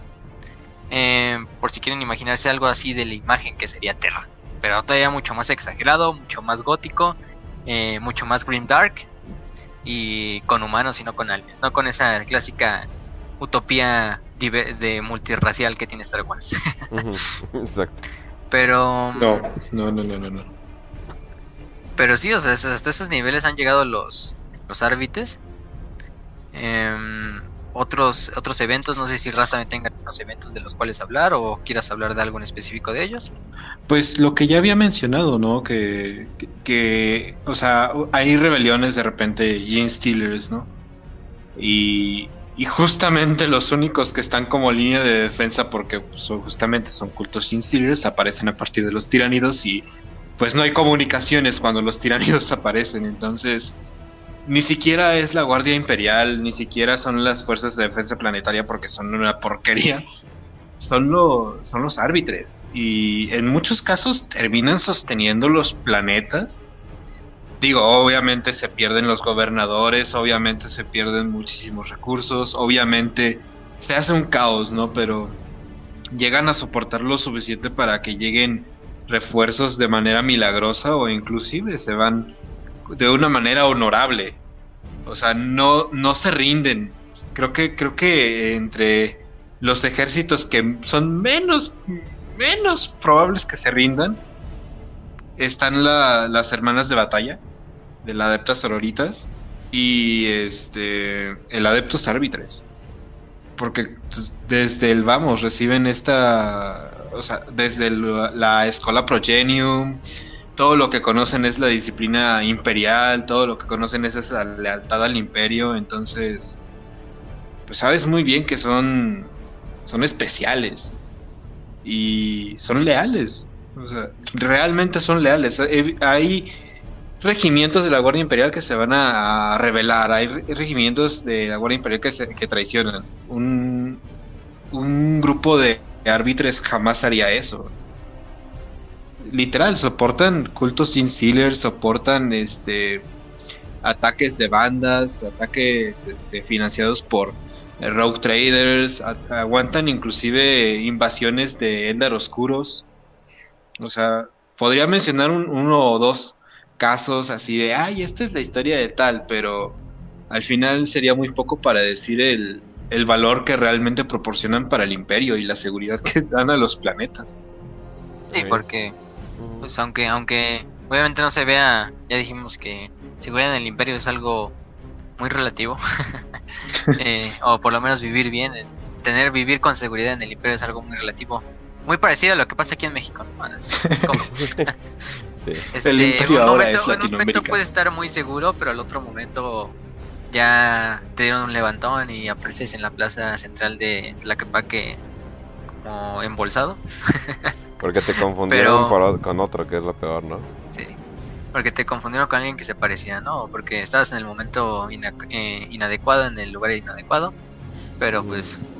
Pero pues eso también pasa en el Imperio. De hecho, hay muchas historias muy bonitas de. de. de árbitres. Por lo menos ahorita la que se me viene a la mente. Que leí hace unas horas cuando estaba viendo para este programa. Era la del capitán. Capitán Virgil Ortega. De hecho se llama Ortega, o sea, es Panic Gang Ah, ya tenemos otro, otro, otro hispano en, en Warhammer 40.000, para los que se preguntaban dónde estaban los prietos en Warhammer 40.000. Era un capitán de, de la... De, ¿Cómo se llama? De los árbitres en el planeta de Pavonis. Y de repente en el planeta de Pavonis, que creen que las fuerzas de defensa planetaria deciden rebelarse, atacar la ciudad capital donde está el gobernador planetario y también empezar a bombardear lo que es la, la zona de distrito, ¿no? La, fortaleza de distrito de los árbitres, porque ellos sabían muy bien que si querían conquistar el planeta, lo primero que deben de hacer era eliminar a todos los árbitres. Entonces, finalmente Ortega lo que hace es eh, llevar a todos los jueces, de la, a todos los jueces, arbitradores y a todos los demás especialistas, juntarlos a todos en la casa de, la fortaleza, eh, empezar a cargar, de hecho cargan lo que se llama, lo cargan en, empiezan, se organizan en lo que es la plaza de la ciudad, una estatua gigante del emperador, después de rezar, después de hacer sus oraciones y encomendarse al emperador, cargan completamente contra las fuerzas de defensa planetaria. Y, o sea, fue una batalla muy épica, en la cual es, incluso aunque los soldados de las defensas planetarias tenían ventajas en números, en tanques, en armas, eh, los árbitres empezaron, eh, hicieron una defensa muy férrea, lograron mantener la plaza por bastantes semanas, finalmente fueron perdiendo números, obviamente, fueron retrocediendo hasta que ya se retiraron a lo que era el centro de la fortaleza de distrito. Y ahí fueron a finalmente donde se encontraron que tenían un dilema. O rendían la fortaleza de distrito para ellos replegarse y seguir peleando en otras zonas de la ciudad, pero al dejarla pues dejaban obviamente la armería completa para que la fuerza de defensa planetaria la tomara. Y eso obviamente iba a dar, ya era como el último clavo en el ataúd para la conquista de ese planeta por las fuerzas rebeldes. Entonces ahí es cuando de repente el capitán Ortega les dice a los demás árbitres que ellos siguen la defensa, que salgan de la fuerza de, la fortaleza de, distrito, que él se va a quedar eh, con unos cuantos árbitros que, unos árbitres de su escuadrón que decidieron quedarse con él hasta el final. Y simplemente mientras este mientras los demás árbitros ganaban tiempo para escapar de la, de la fortaleza y replegar la defensa y también a los civiles, eh, el capitán Ortega con los árbitros se quedan peleando en lo que es la zona central de la fortaleza. Finalmente, cuando ya van a ser totalmente superados, decide prenderse unas granadas en las manos. Se va corriendo hacia donde están las, las, municiones, ya que las van a tomar los, los fuerzas de defensa planetaria. Y se detona junto a él, junto al resto de sus hombres, ganando un tiempo también para que la Guardia Imperial y las fuerzas de la Armada Imperial llegaran a tiempo al planeta y que por lo menos las fuerzas de defensa planetarias traidoras no tuvieran todo ese poderío de fuego a su poder para, para conquistar el planeta, ¿no? Pero lo de conquistar. Entonces ahí, Capitán Ortega, quien decía que los prietos no podríamos sacrificarnos por, eso, joven. Por, por, por, cosas superiores a nosotros, pues ahí está el ejemplo. Ahí está el por, eso, joven, Que, por eso joven que frustra un asalto, pero pero también lo balean los, los asaltantes y y esas historias que sí, F. Básicamente se basó, ¿no? Sí, se basó, ahí sí. Este sí le damos el título de basado. Entonces, pues ahí tenemos, no sé, es el Capitán Virgil Ortega. No es una historia muy grande, de hecho, creo que es más bien como una historia pequeña, o creo que es uno de los códex chiquitos, de esos códex de suplemento que era de los árbitres, más bien. Eh, donde se nombraban otros personajes. Pero el primero que se me viene a la mente, o el que se me acordé, fue el de el de este capitán Virgil Ortega, del Árbitres, por si lo quieren buscar. Y hay muchos otros, hay muchos otros personajes que también valen la pena. Nada más para mencionar y ya finalizar con este programa. A menos que quieran decir otra cosa antes de pasar a los personajes. O ya le damos. ya vamos a dar a los personajes que estoy seguro que vas a hablar de uno que quiera hablar. Este, bueno, antes de, antes de hablar del que quiere hablar Kench, vamos a mencionar a. Bueno, ya mencionamos a Woma Kandawiri, que fue la gran propuesta de Marshall en, en este, en la Gran Cruzada, que hizo este golpe de estado contra el emperador, pero al final del día se le perdonó la vida y se le dejó vivir una vida modesta fuera del Palacio Imperial, ¿no?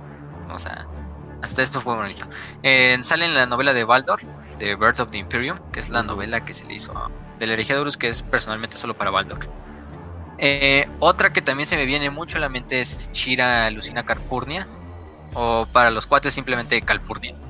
Este, que tiene tres novelas, es una serie de libros también de las más famosillas de, de Warhammer porque es una serie de novelas que se dedica completamente a hablar de una agente imperial. En este caso de esta mujer que es una arbitradora.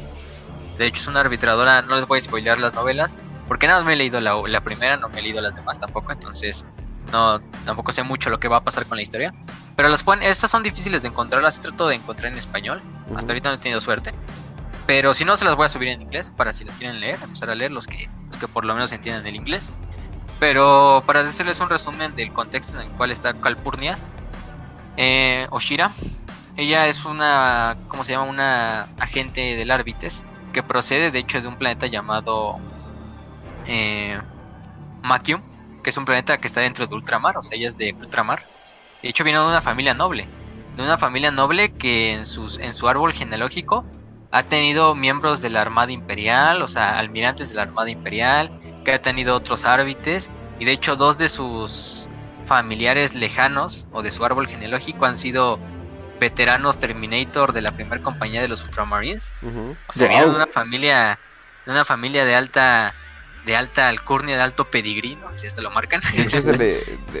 Güey, no manches, ¿le superatinaste? Dos Terminators. De hecho, de hecho, qué bueno que me dijiste que no has leído todas las novelas para no hacerte spoiler, pero es una, es una historia muy redonda.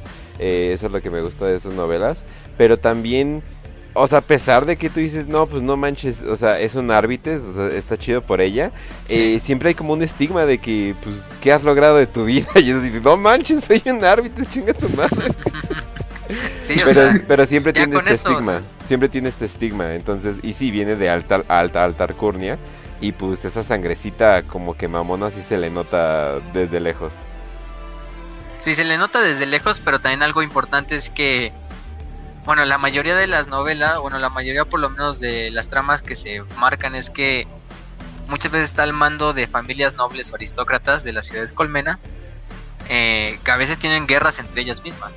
Entonces Shira sí tiene como un papel también medio, vamos a ponerlo así, como imparcial entre ellas. Ella simplemente se deja llevar por lo que es la Lex Imperialis, no obviamente nunca por el interés de servirle a una familia noble, ni por su sangre noble, ¿no? De que en realidad le debería de obligarla a simplemente ser un, a servirle a otros nobles, ¿no? O a servirle a la agenda de, pues, de su propia clase social.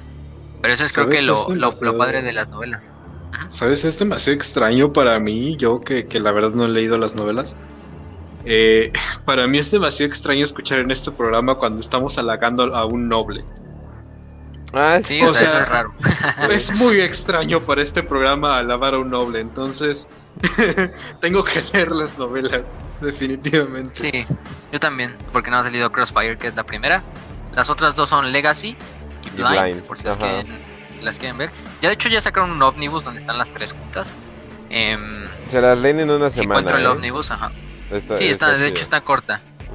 Sí, no está tan, no está tan grande o por lo menos no tan gigantesca como por ejemplo las de la herejía que si unas llegan hasta 600 hojas así o 500. Pero es una buena novela, por lo menos la primera que he leído. Oh, no manches, no, había visto que era la, la imagen que había puesto. Yo dije, ah, no manches, eso se parece a California, pero pero no había visto que el nuevo ómnibus tiene a ella de, sí, tiene la, tiene ella de la portada. Con su cortecita acá de tombo y todo. Uf, uf, señores. De hecho, de hecho la imagen, bueno, pusimos una imagen en el canal de Warhammer para Prietos, en el Telegram y en la página de Facebook. Que era como una imagen muy retro de, de árbitres que están así como en una ciudad colmena y en el centro creo que, si no mal, si no, o sea, es que es igualita a Calpurnia. O sea, obviamente esa es la, la, esa, la morra de ese, de ese artwork que es Calpurnia este, entonces ahí la. Por si también le quieren dar un ojo. Eh, pues sí, o sea, L, L a Calpurnia. Sí. Y aparte de esas, o sea, che, como personalidad de Dominatrix, porque es como árbitres, o sea, si esa, esa sí te madrea. Entonces imagínense. Sí, de hecho, y el otro, no, es, tan viejo el libro. Eh, de hecho, parece como ochentero el pedo. Y yo creo que eso era un tributo. Porque la novela salió ahorita, chequé en el, 2000, en el 2003. Y pues no manches, o sea, ¿qué onda con la, qué onda con la imagen acá de hace siglos? Pero sí era como que un tributo a todo ese tipo de arte cyberpunk de los ochentas. Que la influencia cyberpunk obviamente está muy metida en las ciudades de Warhammer. Pero sí se la, se la super recomiendo. Es más, estábamos ahí haciendo como que un planecillo tal vez para hacer que ustedes prietos puedan leer con nosotros. Pero les vamos a contar regresando de vacaciones. Sí, eso, ya eso se lo dejamos. Todavía tenemos que darle un poco más de eso te lo dejo de tarea, carnal. sí. Pero creo que el otro árbitro es el que sí, el que Kench quiere hablar es de este Godwin, de cómo se llama, de, de Eisenhorn. Ah. Que ah, pues es uno de los más icónicos. Sí, pues sí, sí, cierto. yo, quería, yo quería hablar de California, pero sí, ¿tú cierto. ¿De vas a hablar? No, ah, ibas a hablar de California. Iba a hablar de California, pero sí tienes toda la razón. Sí. También sí, también está, está Goldwyn de, de Eisenhorn. Ajá. Que. Bueno, tú cuéntales, Kencho.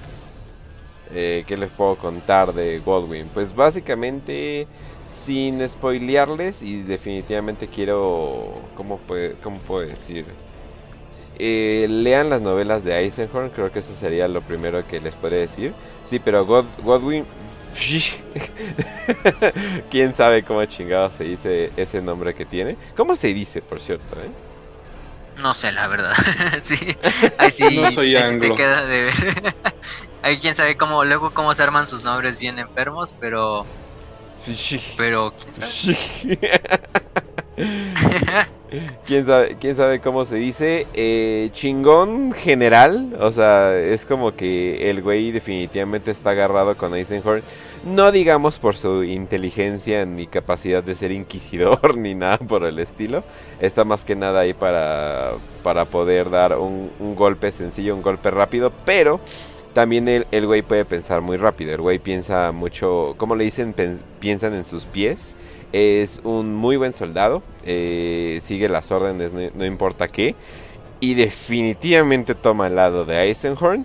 No quiero decirles más porque si quiero que lean las novelas de Eisenhorn, pero créanme que es increíblemente leal. Ahí, ahí, se, lo, ahí, se, ahí se los podemos dejar. Y también es derecho, o sea, esa es la cosa. Yo creo que representa al hombre derecho de, de la serie. Y es como es literalmente una bala recta, así como las, todas las pinches balas que da el cabrón. Sí, o sea, además era, ¿cómo se llama? Era de los buenos, buenos, buenos de este planeta de Hubris. Son los primeros planetas, bueno, es el primer planeta donde se llevan las primeras partes de la novela, tampoco se los voy a spoilear. Pero, o sea, era el, de hecho el encargado como de vigilar al sistema, de, bueno, al sistema planetario de ese, de ese planeta en específico de Hubris, y a su gobernador y a todo lo relacionado con esto. Pero si van a ver que, que este Waldwin, que es como Waldwin, no sé, Fish Kick, no sé cómo se pronuncia eso, pero pues es uno de esos personajes icónicos de la serie de Eisenhorn, de esos que siempre que piensas en Eisenhorn y en sus, en sus estos, en los sus acompañantes, pues piensas en Beckwin, piensas obviamente en Godwin, piensas en el, ay se me fue el nombre del, del piloto de la nave, de Ken, ajá, de Becken, este mm, y entre muchos otros, o sea, pero yo creo que esos son, esos, esos por lo menos esos tres son de los más icónicos. Y, Bet eh, Betancourt, porque al parecer nos quieren torturar empezando con B. Es como que no manches, vete la chingada. No, pero sí, eh, es que hay. Tiene una muy buena conclusión su personaje, o sea, con las novelas de, de Eisenhorn. Eh, pero sí tienen que leerlo. O sea, un día, un día haremos el spoiler completo de todo Eisenhorn. Pero tiene un, no sé, es bastante irónico. Y pero al mismo tiempo es como, sí, tiene total sentido que él haya terminado como haya terminado. Y al mismo tiempo es un hombre que respetas hasta sus últimas decisiones, la neta. Sí, sí, sí, de hecho. Pero... Perdón por hablar tan si su No, no, me importa. Pues de hecho ese, es lo importante para que ustedes también lean las novelas, los que nos están escuchando.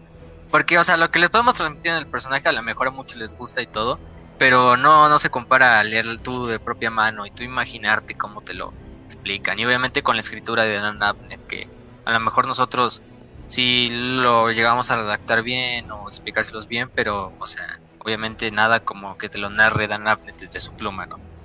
Y además tiene unos artworks muy buenos, o sea, creo que es en el Omnibus de Eisenhorn, no sé si fue Omnibus o fue la secuela, de la, la última novela de, de este Eisenhorn, donde está Godwin así con su traje completo de árbites, como caminando en la nieve. Y aparte hay otro artwork que no sé de dónde salió, pero creo que lo hicieron en Pinterest, o sea, más bien fue como en ArtStation, como sí, como fanmade, donde está un artwork de, de Godwin, ahorita si buscas de hecho Godwin Fishing, eh, te va a salir. Es el primero que te sale así donde está sin uniforme, bueno, sin la armadura, sin el resto de la armadura, pero con su placa de agente del Árbites y se ve muy, muy épico, o sea, la verdad. Sí, bastante chido. Pero bueno, entonces. Y creo que esos serían todos. Hay muchos otros, por ejemplo, Gorfather.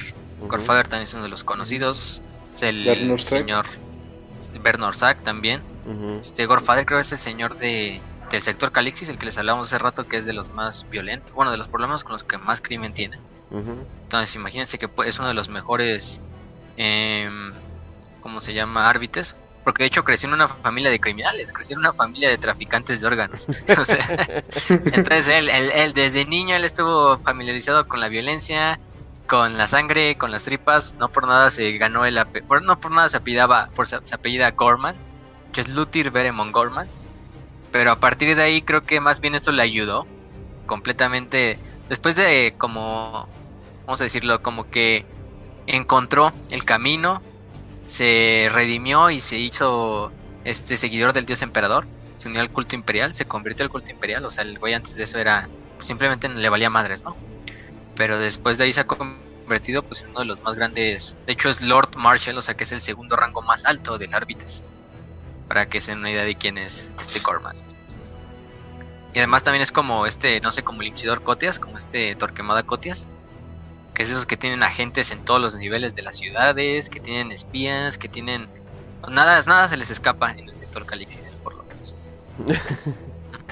sí, definitivamente. Bueno, una que otra cosa, si no, no habría crimen, pero sí. otra, tampoco, tampoco es... Tampoco podemos pedir mucho. Sí. Pero sí, ese, esos son algunos de los personajes más importantes, yo creo. No hay muchas, no hay muchas historias, cabe decir, de árbitres. O sea, aparte de Calpurnia, no hay muchas, no hay muchas o por lo menos, o sea, donde el protagonista son árbitres. A lo mejor los árbitres salen en muchas otras novelas, pero más bien son como personajes de apoyo, personajes secundarios. Se van luego, a los inquisidores, usualmente. Sí. Sí.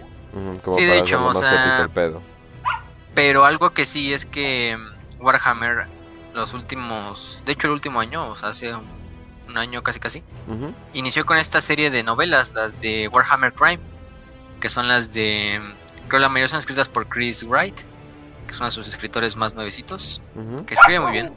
Ha escrito incluso unas de la herejía de Horus, en las cuales se va a enfocar básicamente, pues como el nombre indica, en historias de al, estilo de novela noir, pero en Warhammer 40.000.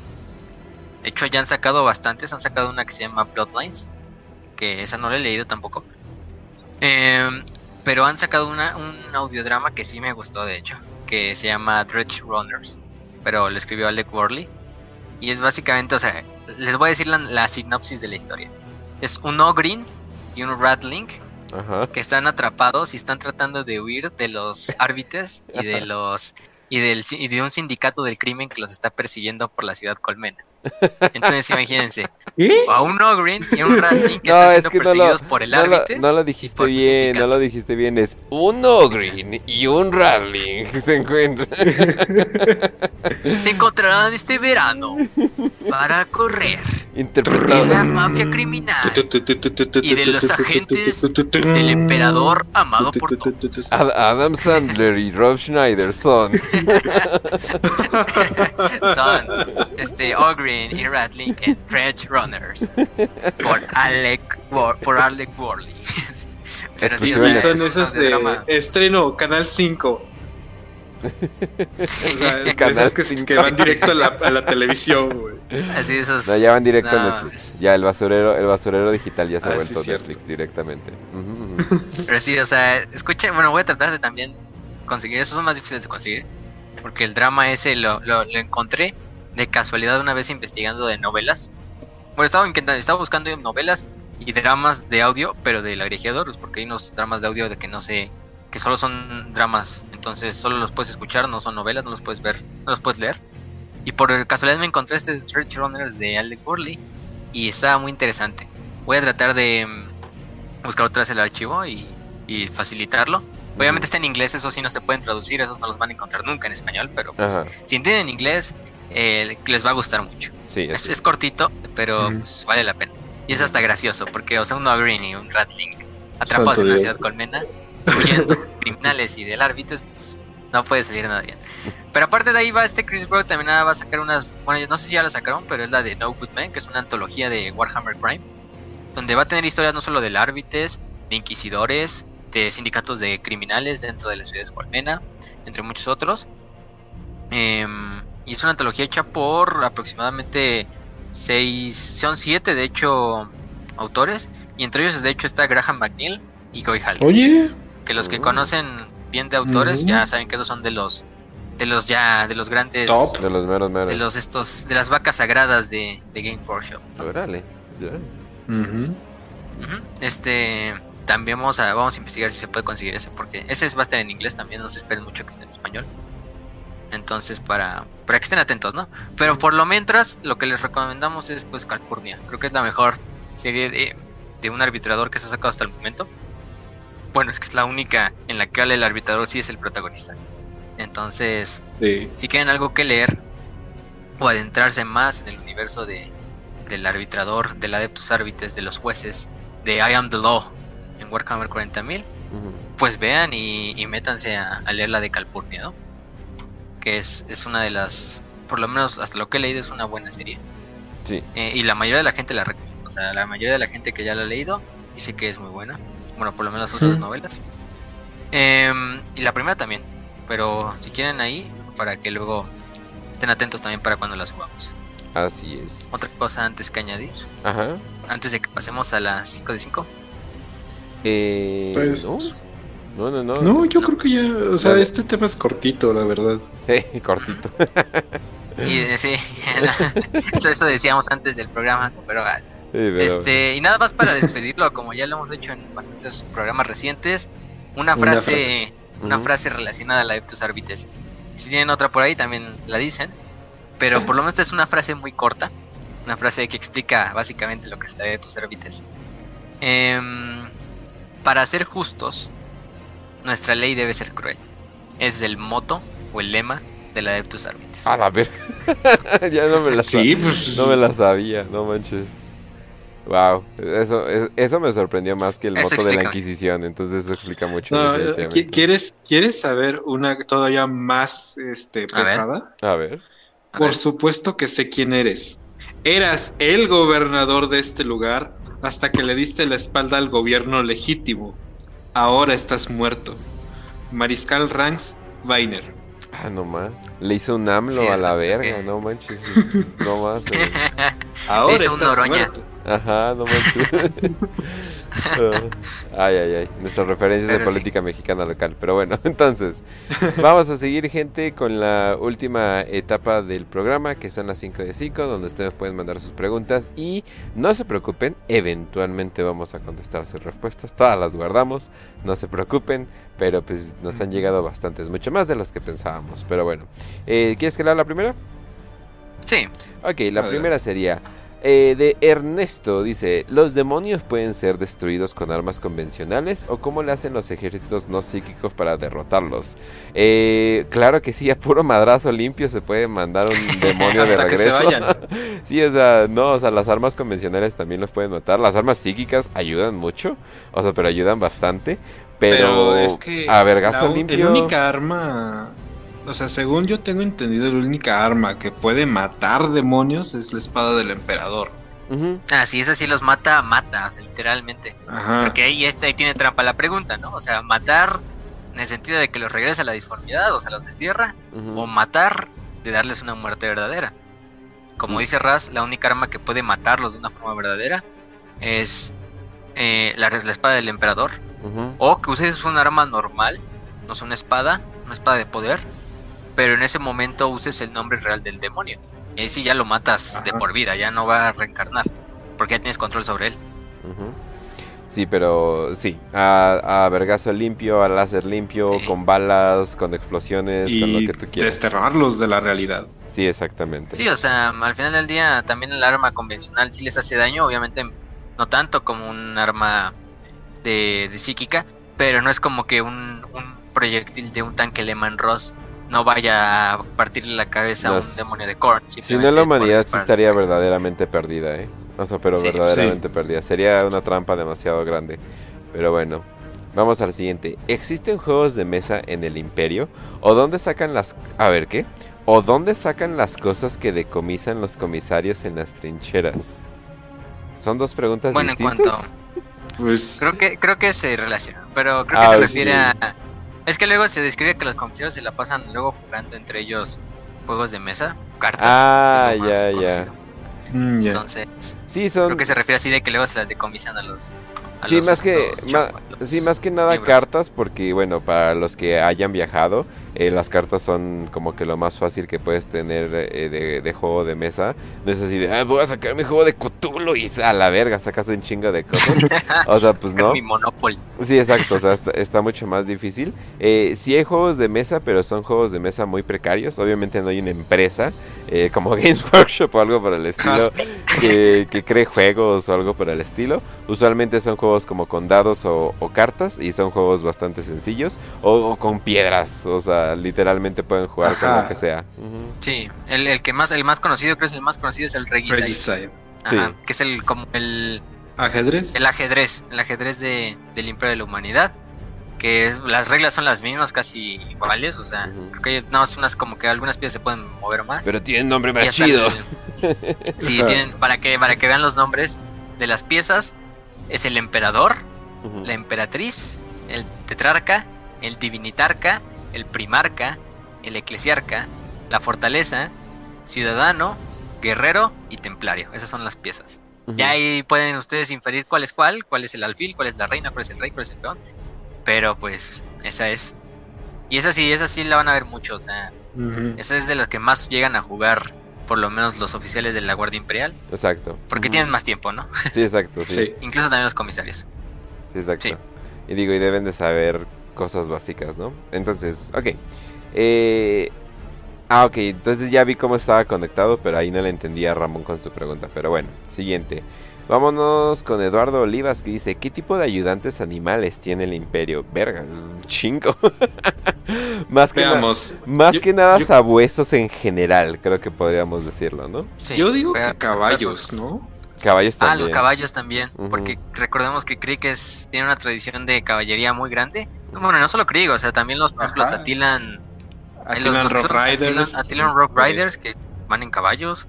Talarn, los de Talarn también utilizan mucho el caballo para hacer guerra de relámpago, más que tanques y otras cosas, les gusta utilizar más en los caballos. Los perros, como ya dijo Kench, de hecho, si quieren leer algo así de un perrito, hay un hay un güey que está sacando un mini cómic, creo que saca un número, o sea, una página semanalmente. Creo que se llama Royo Art o algo así, lo pueden encontrar en Facebook. Pero el cómic se llama Delivery Boy, que es acerca de como de un guardia imperial que está en una batalla en un planeta random contra cultistas del caos. Y hay un perrito que es su compañero y los dos van, pues los dos ya que terminó la batalla van buscando por ahí si encuentran sobrevivientes, si encuentran sobras, eh, si encuentran algún enemigo. Y ya ha sacado bastantes números. Eh, ahí búsquenlo, Delivery Boy. Así búsquenlo en Facebook y lo más ¿no? que salga.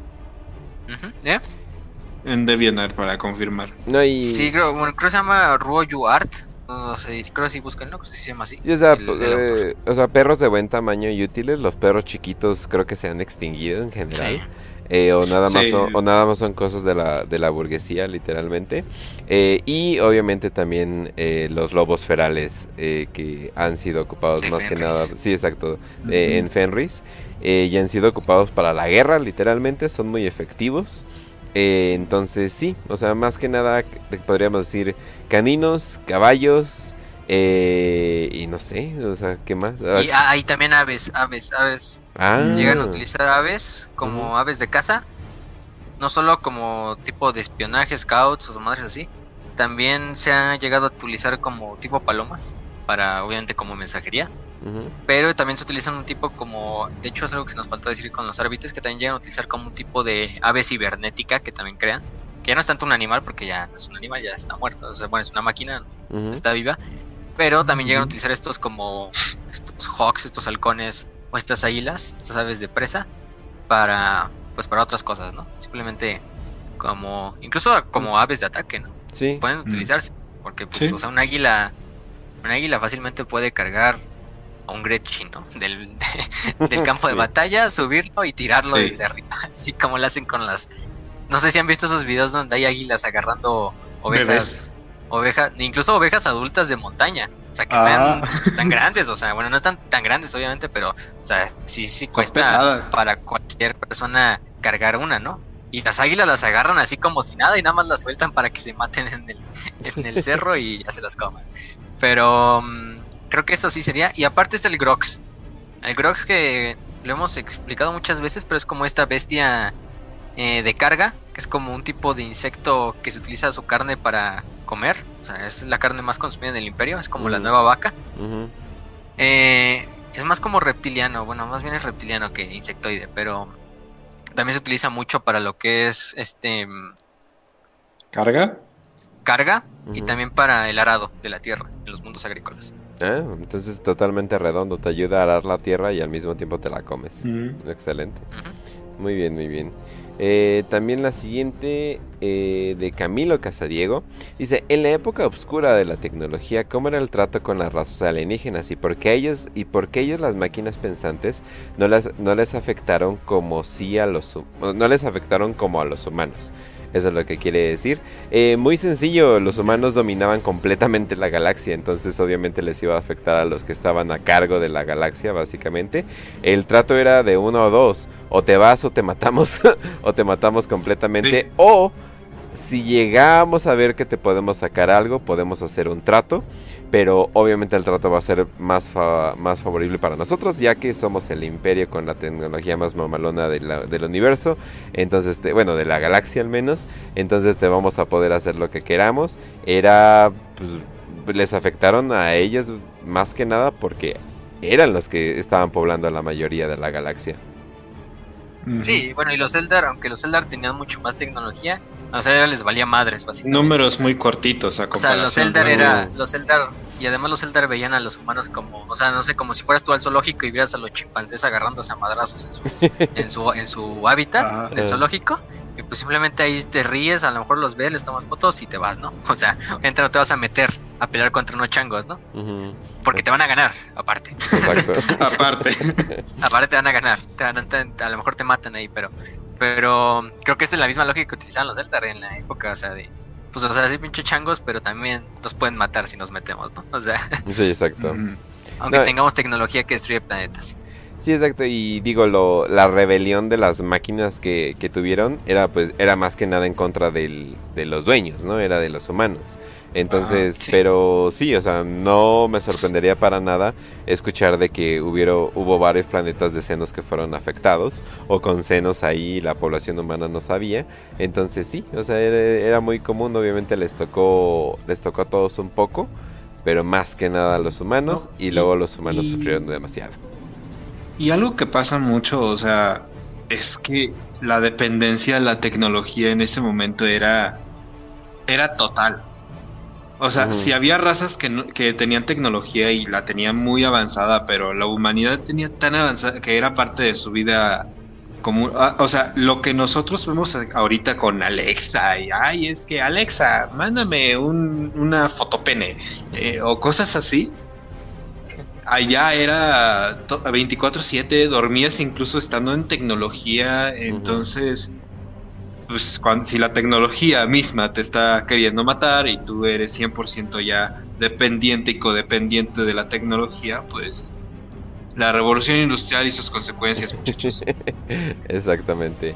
Y también tenemos otra pregunta, pero ah, vamos a avisar que hay spoilers sobre Constantine Baldor, ¿va? Spoilers sobre Constantine Baldor.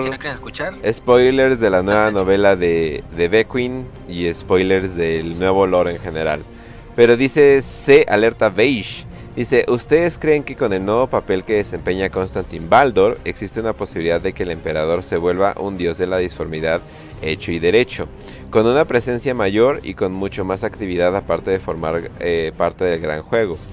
Eh, hay una de dos o se vuelve un dios de la disformidad o vuelve a la tierra. O sea, más o menos es lo que quiere hacer Constantine Baldor. O no sé si la lucha de Constantine Baldor sea como la, la historia principal por mucho tiempo porque no sé hasta qué grado llegue a estar dispuesto Constantin Baldor de revivir al emperador o de poner al emperador como en una posición más, más favorable. No sé hasta qué grado llegue de que esté dispuesto a matar a Gilliman o de que esté dispuesto a hacer cosas, eh, bueno, obviamente esto es como eh, asunciones, o sea, presunciones mías, perdón. Entonces, no sé si eso va a ser parte de la historia, porque no creo que Games Workshop nos vaya a dar cosas como El Emperador regresó. O sea, no creo que nos los vaya a dar así tan No, no van a ser nunca. Ajá. No, o sea, yo creo que eventualmente, pero no, no tan... Uf, ya es la siguiente parte de la historia. No, no, no, no para nada. Sí, que también creo lo mismo. O sea, a lo mejor... No, no creo que, cambie mucho al corto plazo. Bueno, por lo menos a corto plazo. Y con eso de que hay demonios ya leales. O sea, eso ya me huele a mucho a. O sea, obviamente a disformidad. Porque es un demonio leal, lo único que se te ocurre. Entonces, darle el poder de. de ya de un dios del caos, ya de un dios de, de, la disformidad, tendrías que revivir en sí al emperador. Creo que eso es lo que está haciendo Constantine Waldor. Bueno, básicamente es lo que se sobreentiende, ¿no? Que está haciendo Constantine Waldor, lo que quiere hacer al conseguir el nombre. Entonces, sí, o sea, por lo menos en el corto plazo no creo que llegue a ese nivel el emperador, pero quién sabe. También tenemos que ver porque no, pues, todavía tienen que sacar más novelas. Se han tardado como cinco libros en revelar quién era el rey amarillo para empezar, o sea. entonces todavía les va a faltar. Yo digo que la la épica de Constantine Baldor va a ser el enfoque principal, no, no su meta. O sea, su meta va a ser ya para los siguientes libros, pero por el momento va a ser como que su épica, o sea, todo lo que, todo lo que está pasando. Y pues qué cagado, ¿no? De que Constantine Baldor termine siendo el que güey que tiene demonios leales y sea parte de Eisenhorn, que involucra mucho en demonio sí. leal. Entonces... Sí, de hecho, eso está, está, está cagado la, la relación. Sí, entonces pues no sabemos qué va a pasar, si se va a poner en contra de Gilliman, si ahí vienen más primarcas, eh, pues quién sabe, o sea, ahorita como que Games Workshop me podría sorprender con lo que sea, pero no creo que, eh, ¿cómo podríamos decir? Que terminen tan rápido eh, un arco como el del emperador como para arruinarlo tan rápido, o sea, no, o sea, primero se esperarían lo, lo más lo, la mayor cantidad de tiempo posible porque no manches o sea no o sea arruinarías muchas posibilidades de historias muchas mm, exactamente entonces, pues ya, creo que son las 5 de 5. Eso sería todo. Así es, son las 5 de 5, gente. Ya saben que nos pueden escuchar en Spotify, YouTube, D-Live, Telegram y, y, muchas plataformas de podcast. Eh, también les avisamos que nos vamos a tomar un descansito y regresamos en. serían dos semanas. Eh, nada más por todo esto de lunes santo y todo eso, nos vamos a tomar un descanso.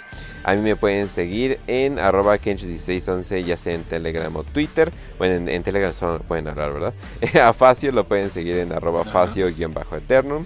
Y a Raz lo pueden seguir en arroba podcast Ahí nos pueden seguir en Twitter. Ahí, ahí, pueden ver nuestras opiniones y pueden ver cuándo vamos a sacar nuevos programas, eh, etcétera, etcétera. Y ya saben que nos vemos después de vacaciones y fácil, pues ya despido el programa. Bueno, antes de eso, Ras, ¿tienes alguna recomendación? ¿O algo que quieras eh, Pues este. No, la verdad, o sea, yo creo que, que tocamos bien el, programa.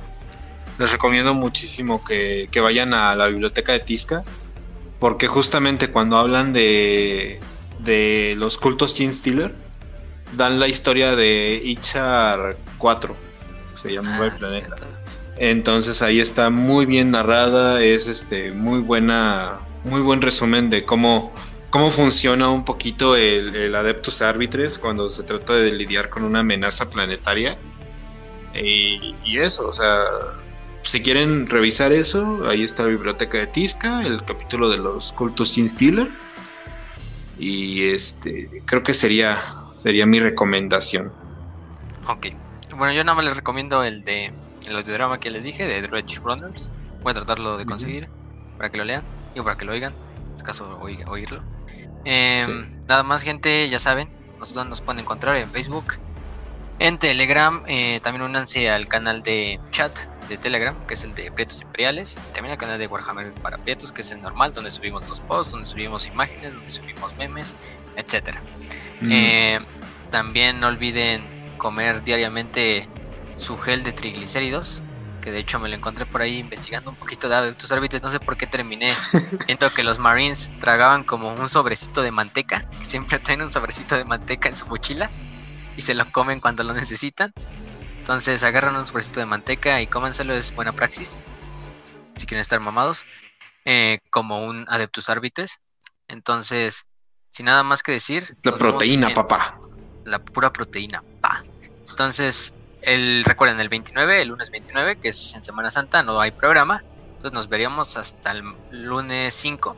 Y el lunes 5, para los que ya querían y muchos estaban pidiendo, vamos a continuar con la energía de Horus. En este caso, creo que con una de las mejores partes, de las partes que más les va a sacar, eh, podemos sacar jugo, que es la Cruzada en las Sombras y oh. la batalla en Kaut. Por lo menos la oh. batalla en Kaut, más que nada. Oh, Entonces, atentos a ese programa. Ese, programa va a estar largo. puede llegar que si sale una, una noticia que amerite así hacer un video, una noticia muy buena o algo así, lleguemos y hagamos un programa chiquito como el que hicimos el sábado, si no lo han escuchado, hablamos de la preview que hubo ese día, hablamos de las nuevas imágenes de Hammer and Bolter, la serie animada, también hablamos del nuevo juego de Necromunda, en FPS, de Hired Gun, váyanlo a ver, también está en el canal de YouTube, simplemente solo se van a subir en YouTube, si los quieren escuchar, porque subir un episodio de 20 minutos en Spotify y en las demás redes de podcast no es, no es muy viable, o sea, no tiene sentido, pero escúchenlo en YouTube. Entonces, gente, sin nada más que decir, pues en esta ocasión les deseamos salud y victoria. Y ahora sí, que el emperador los acompañe.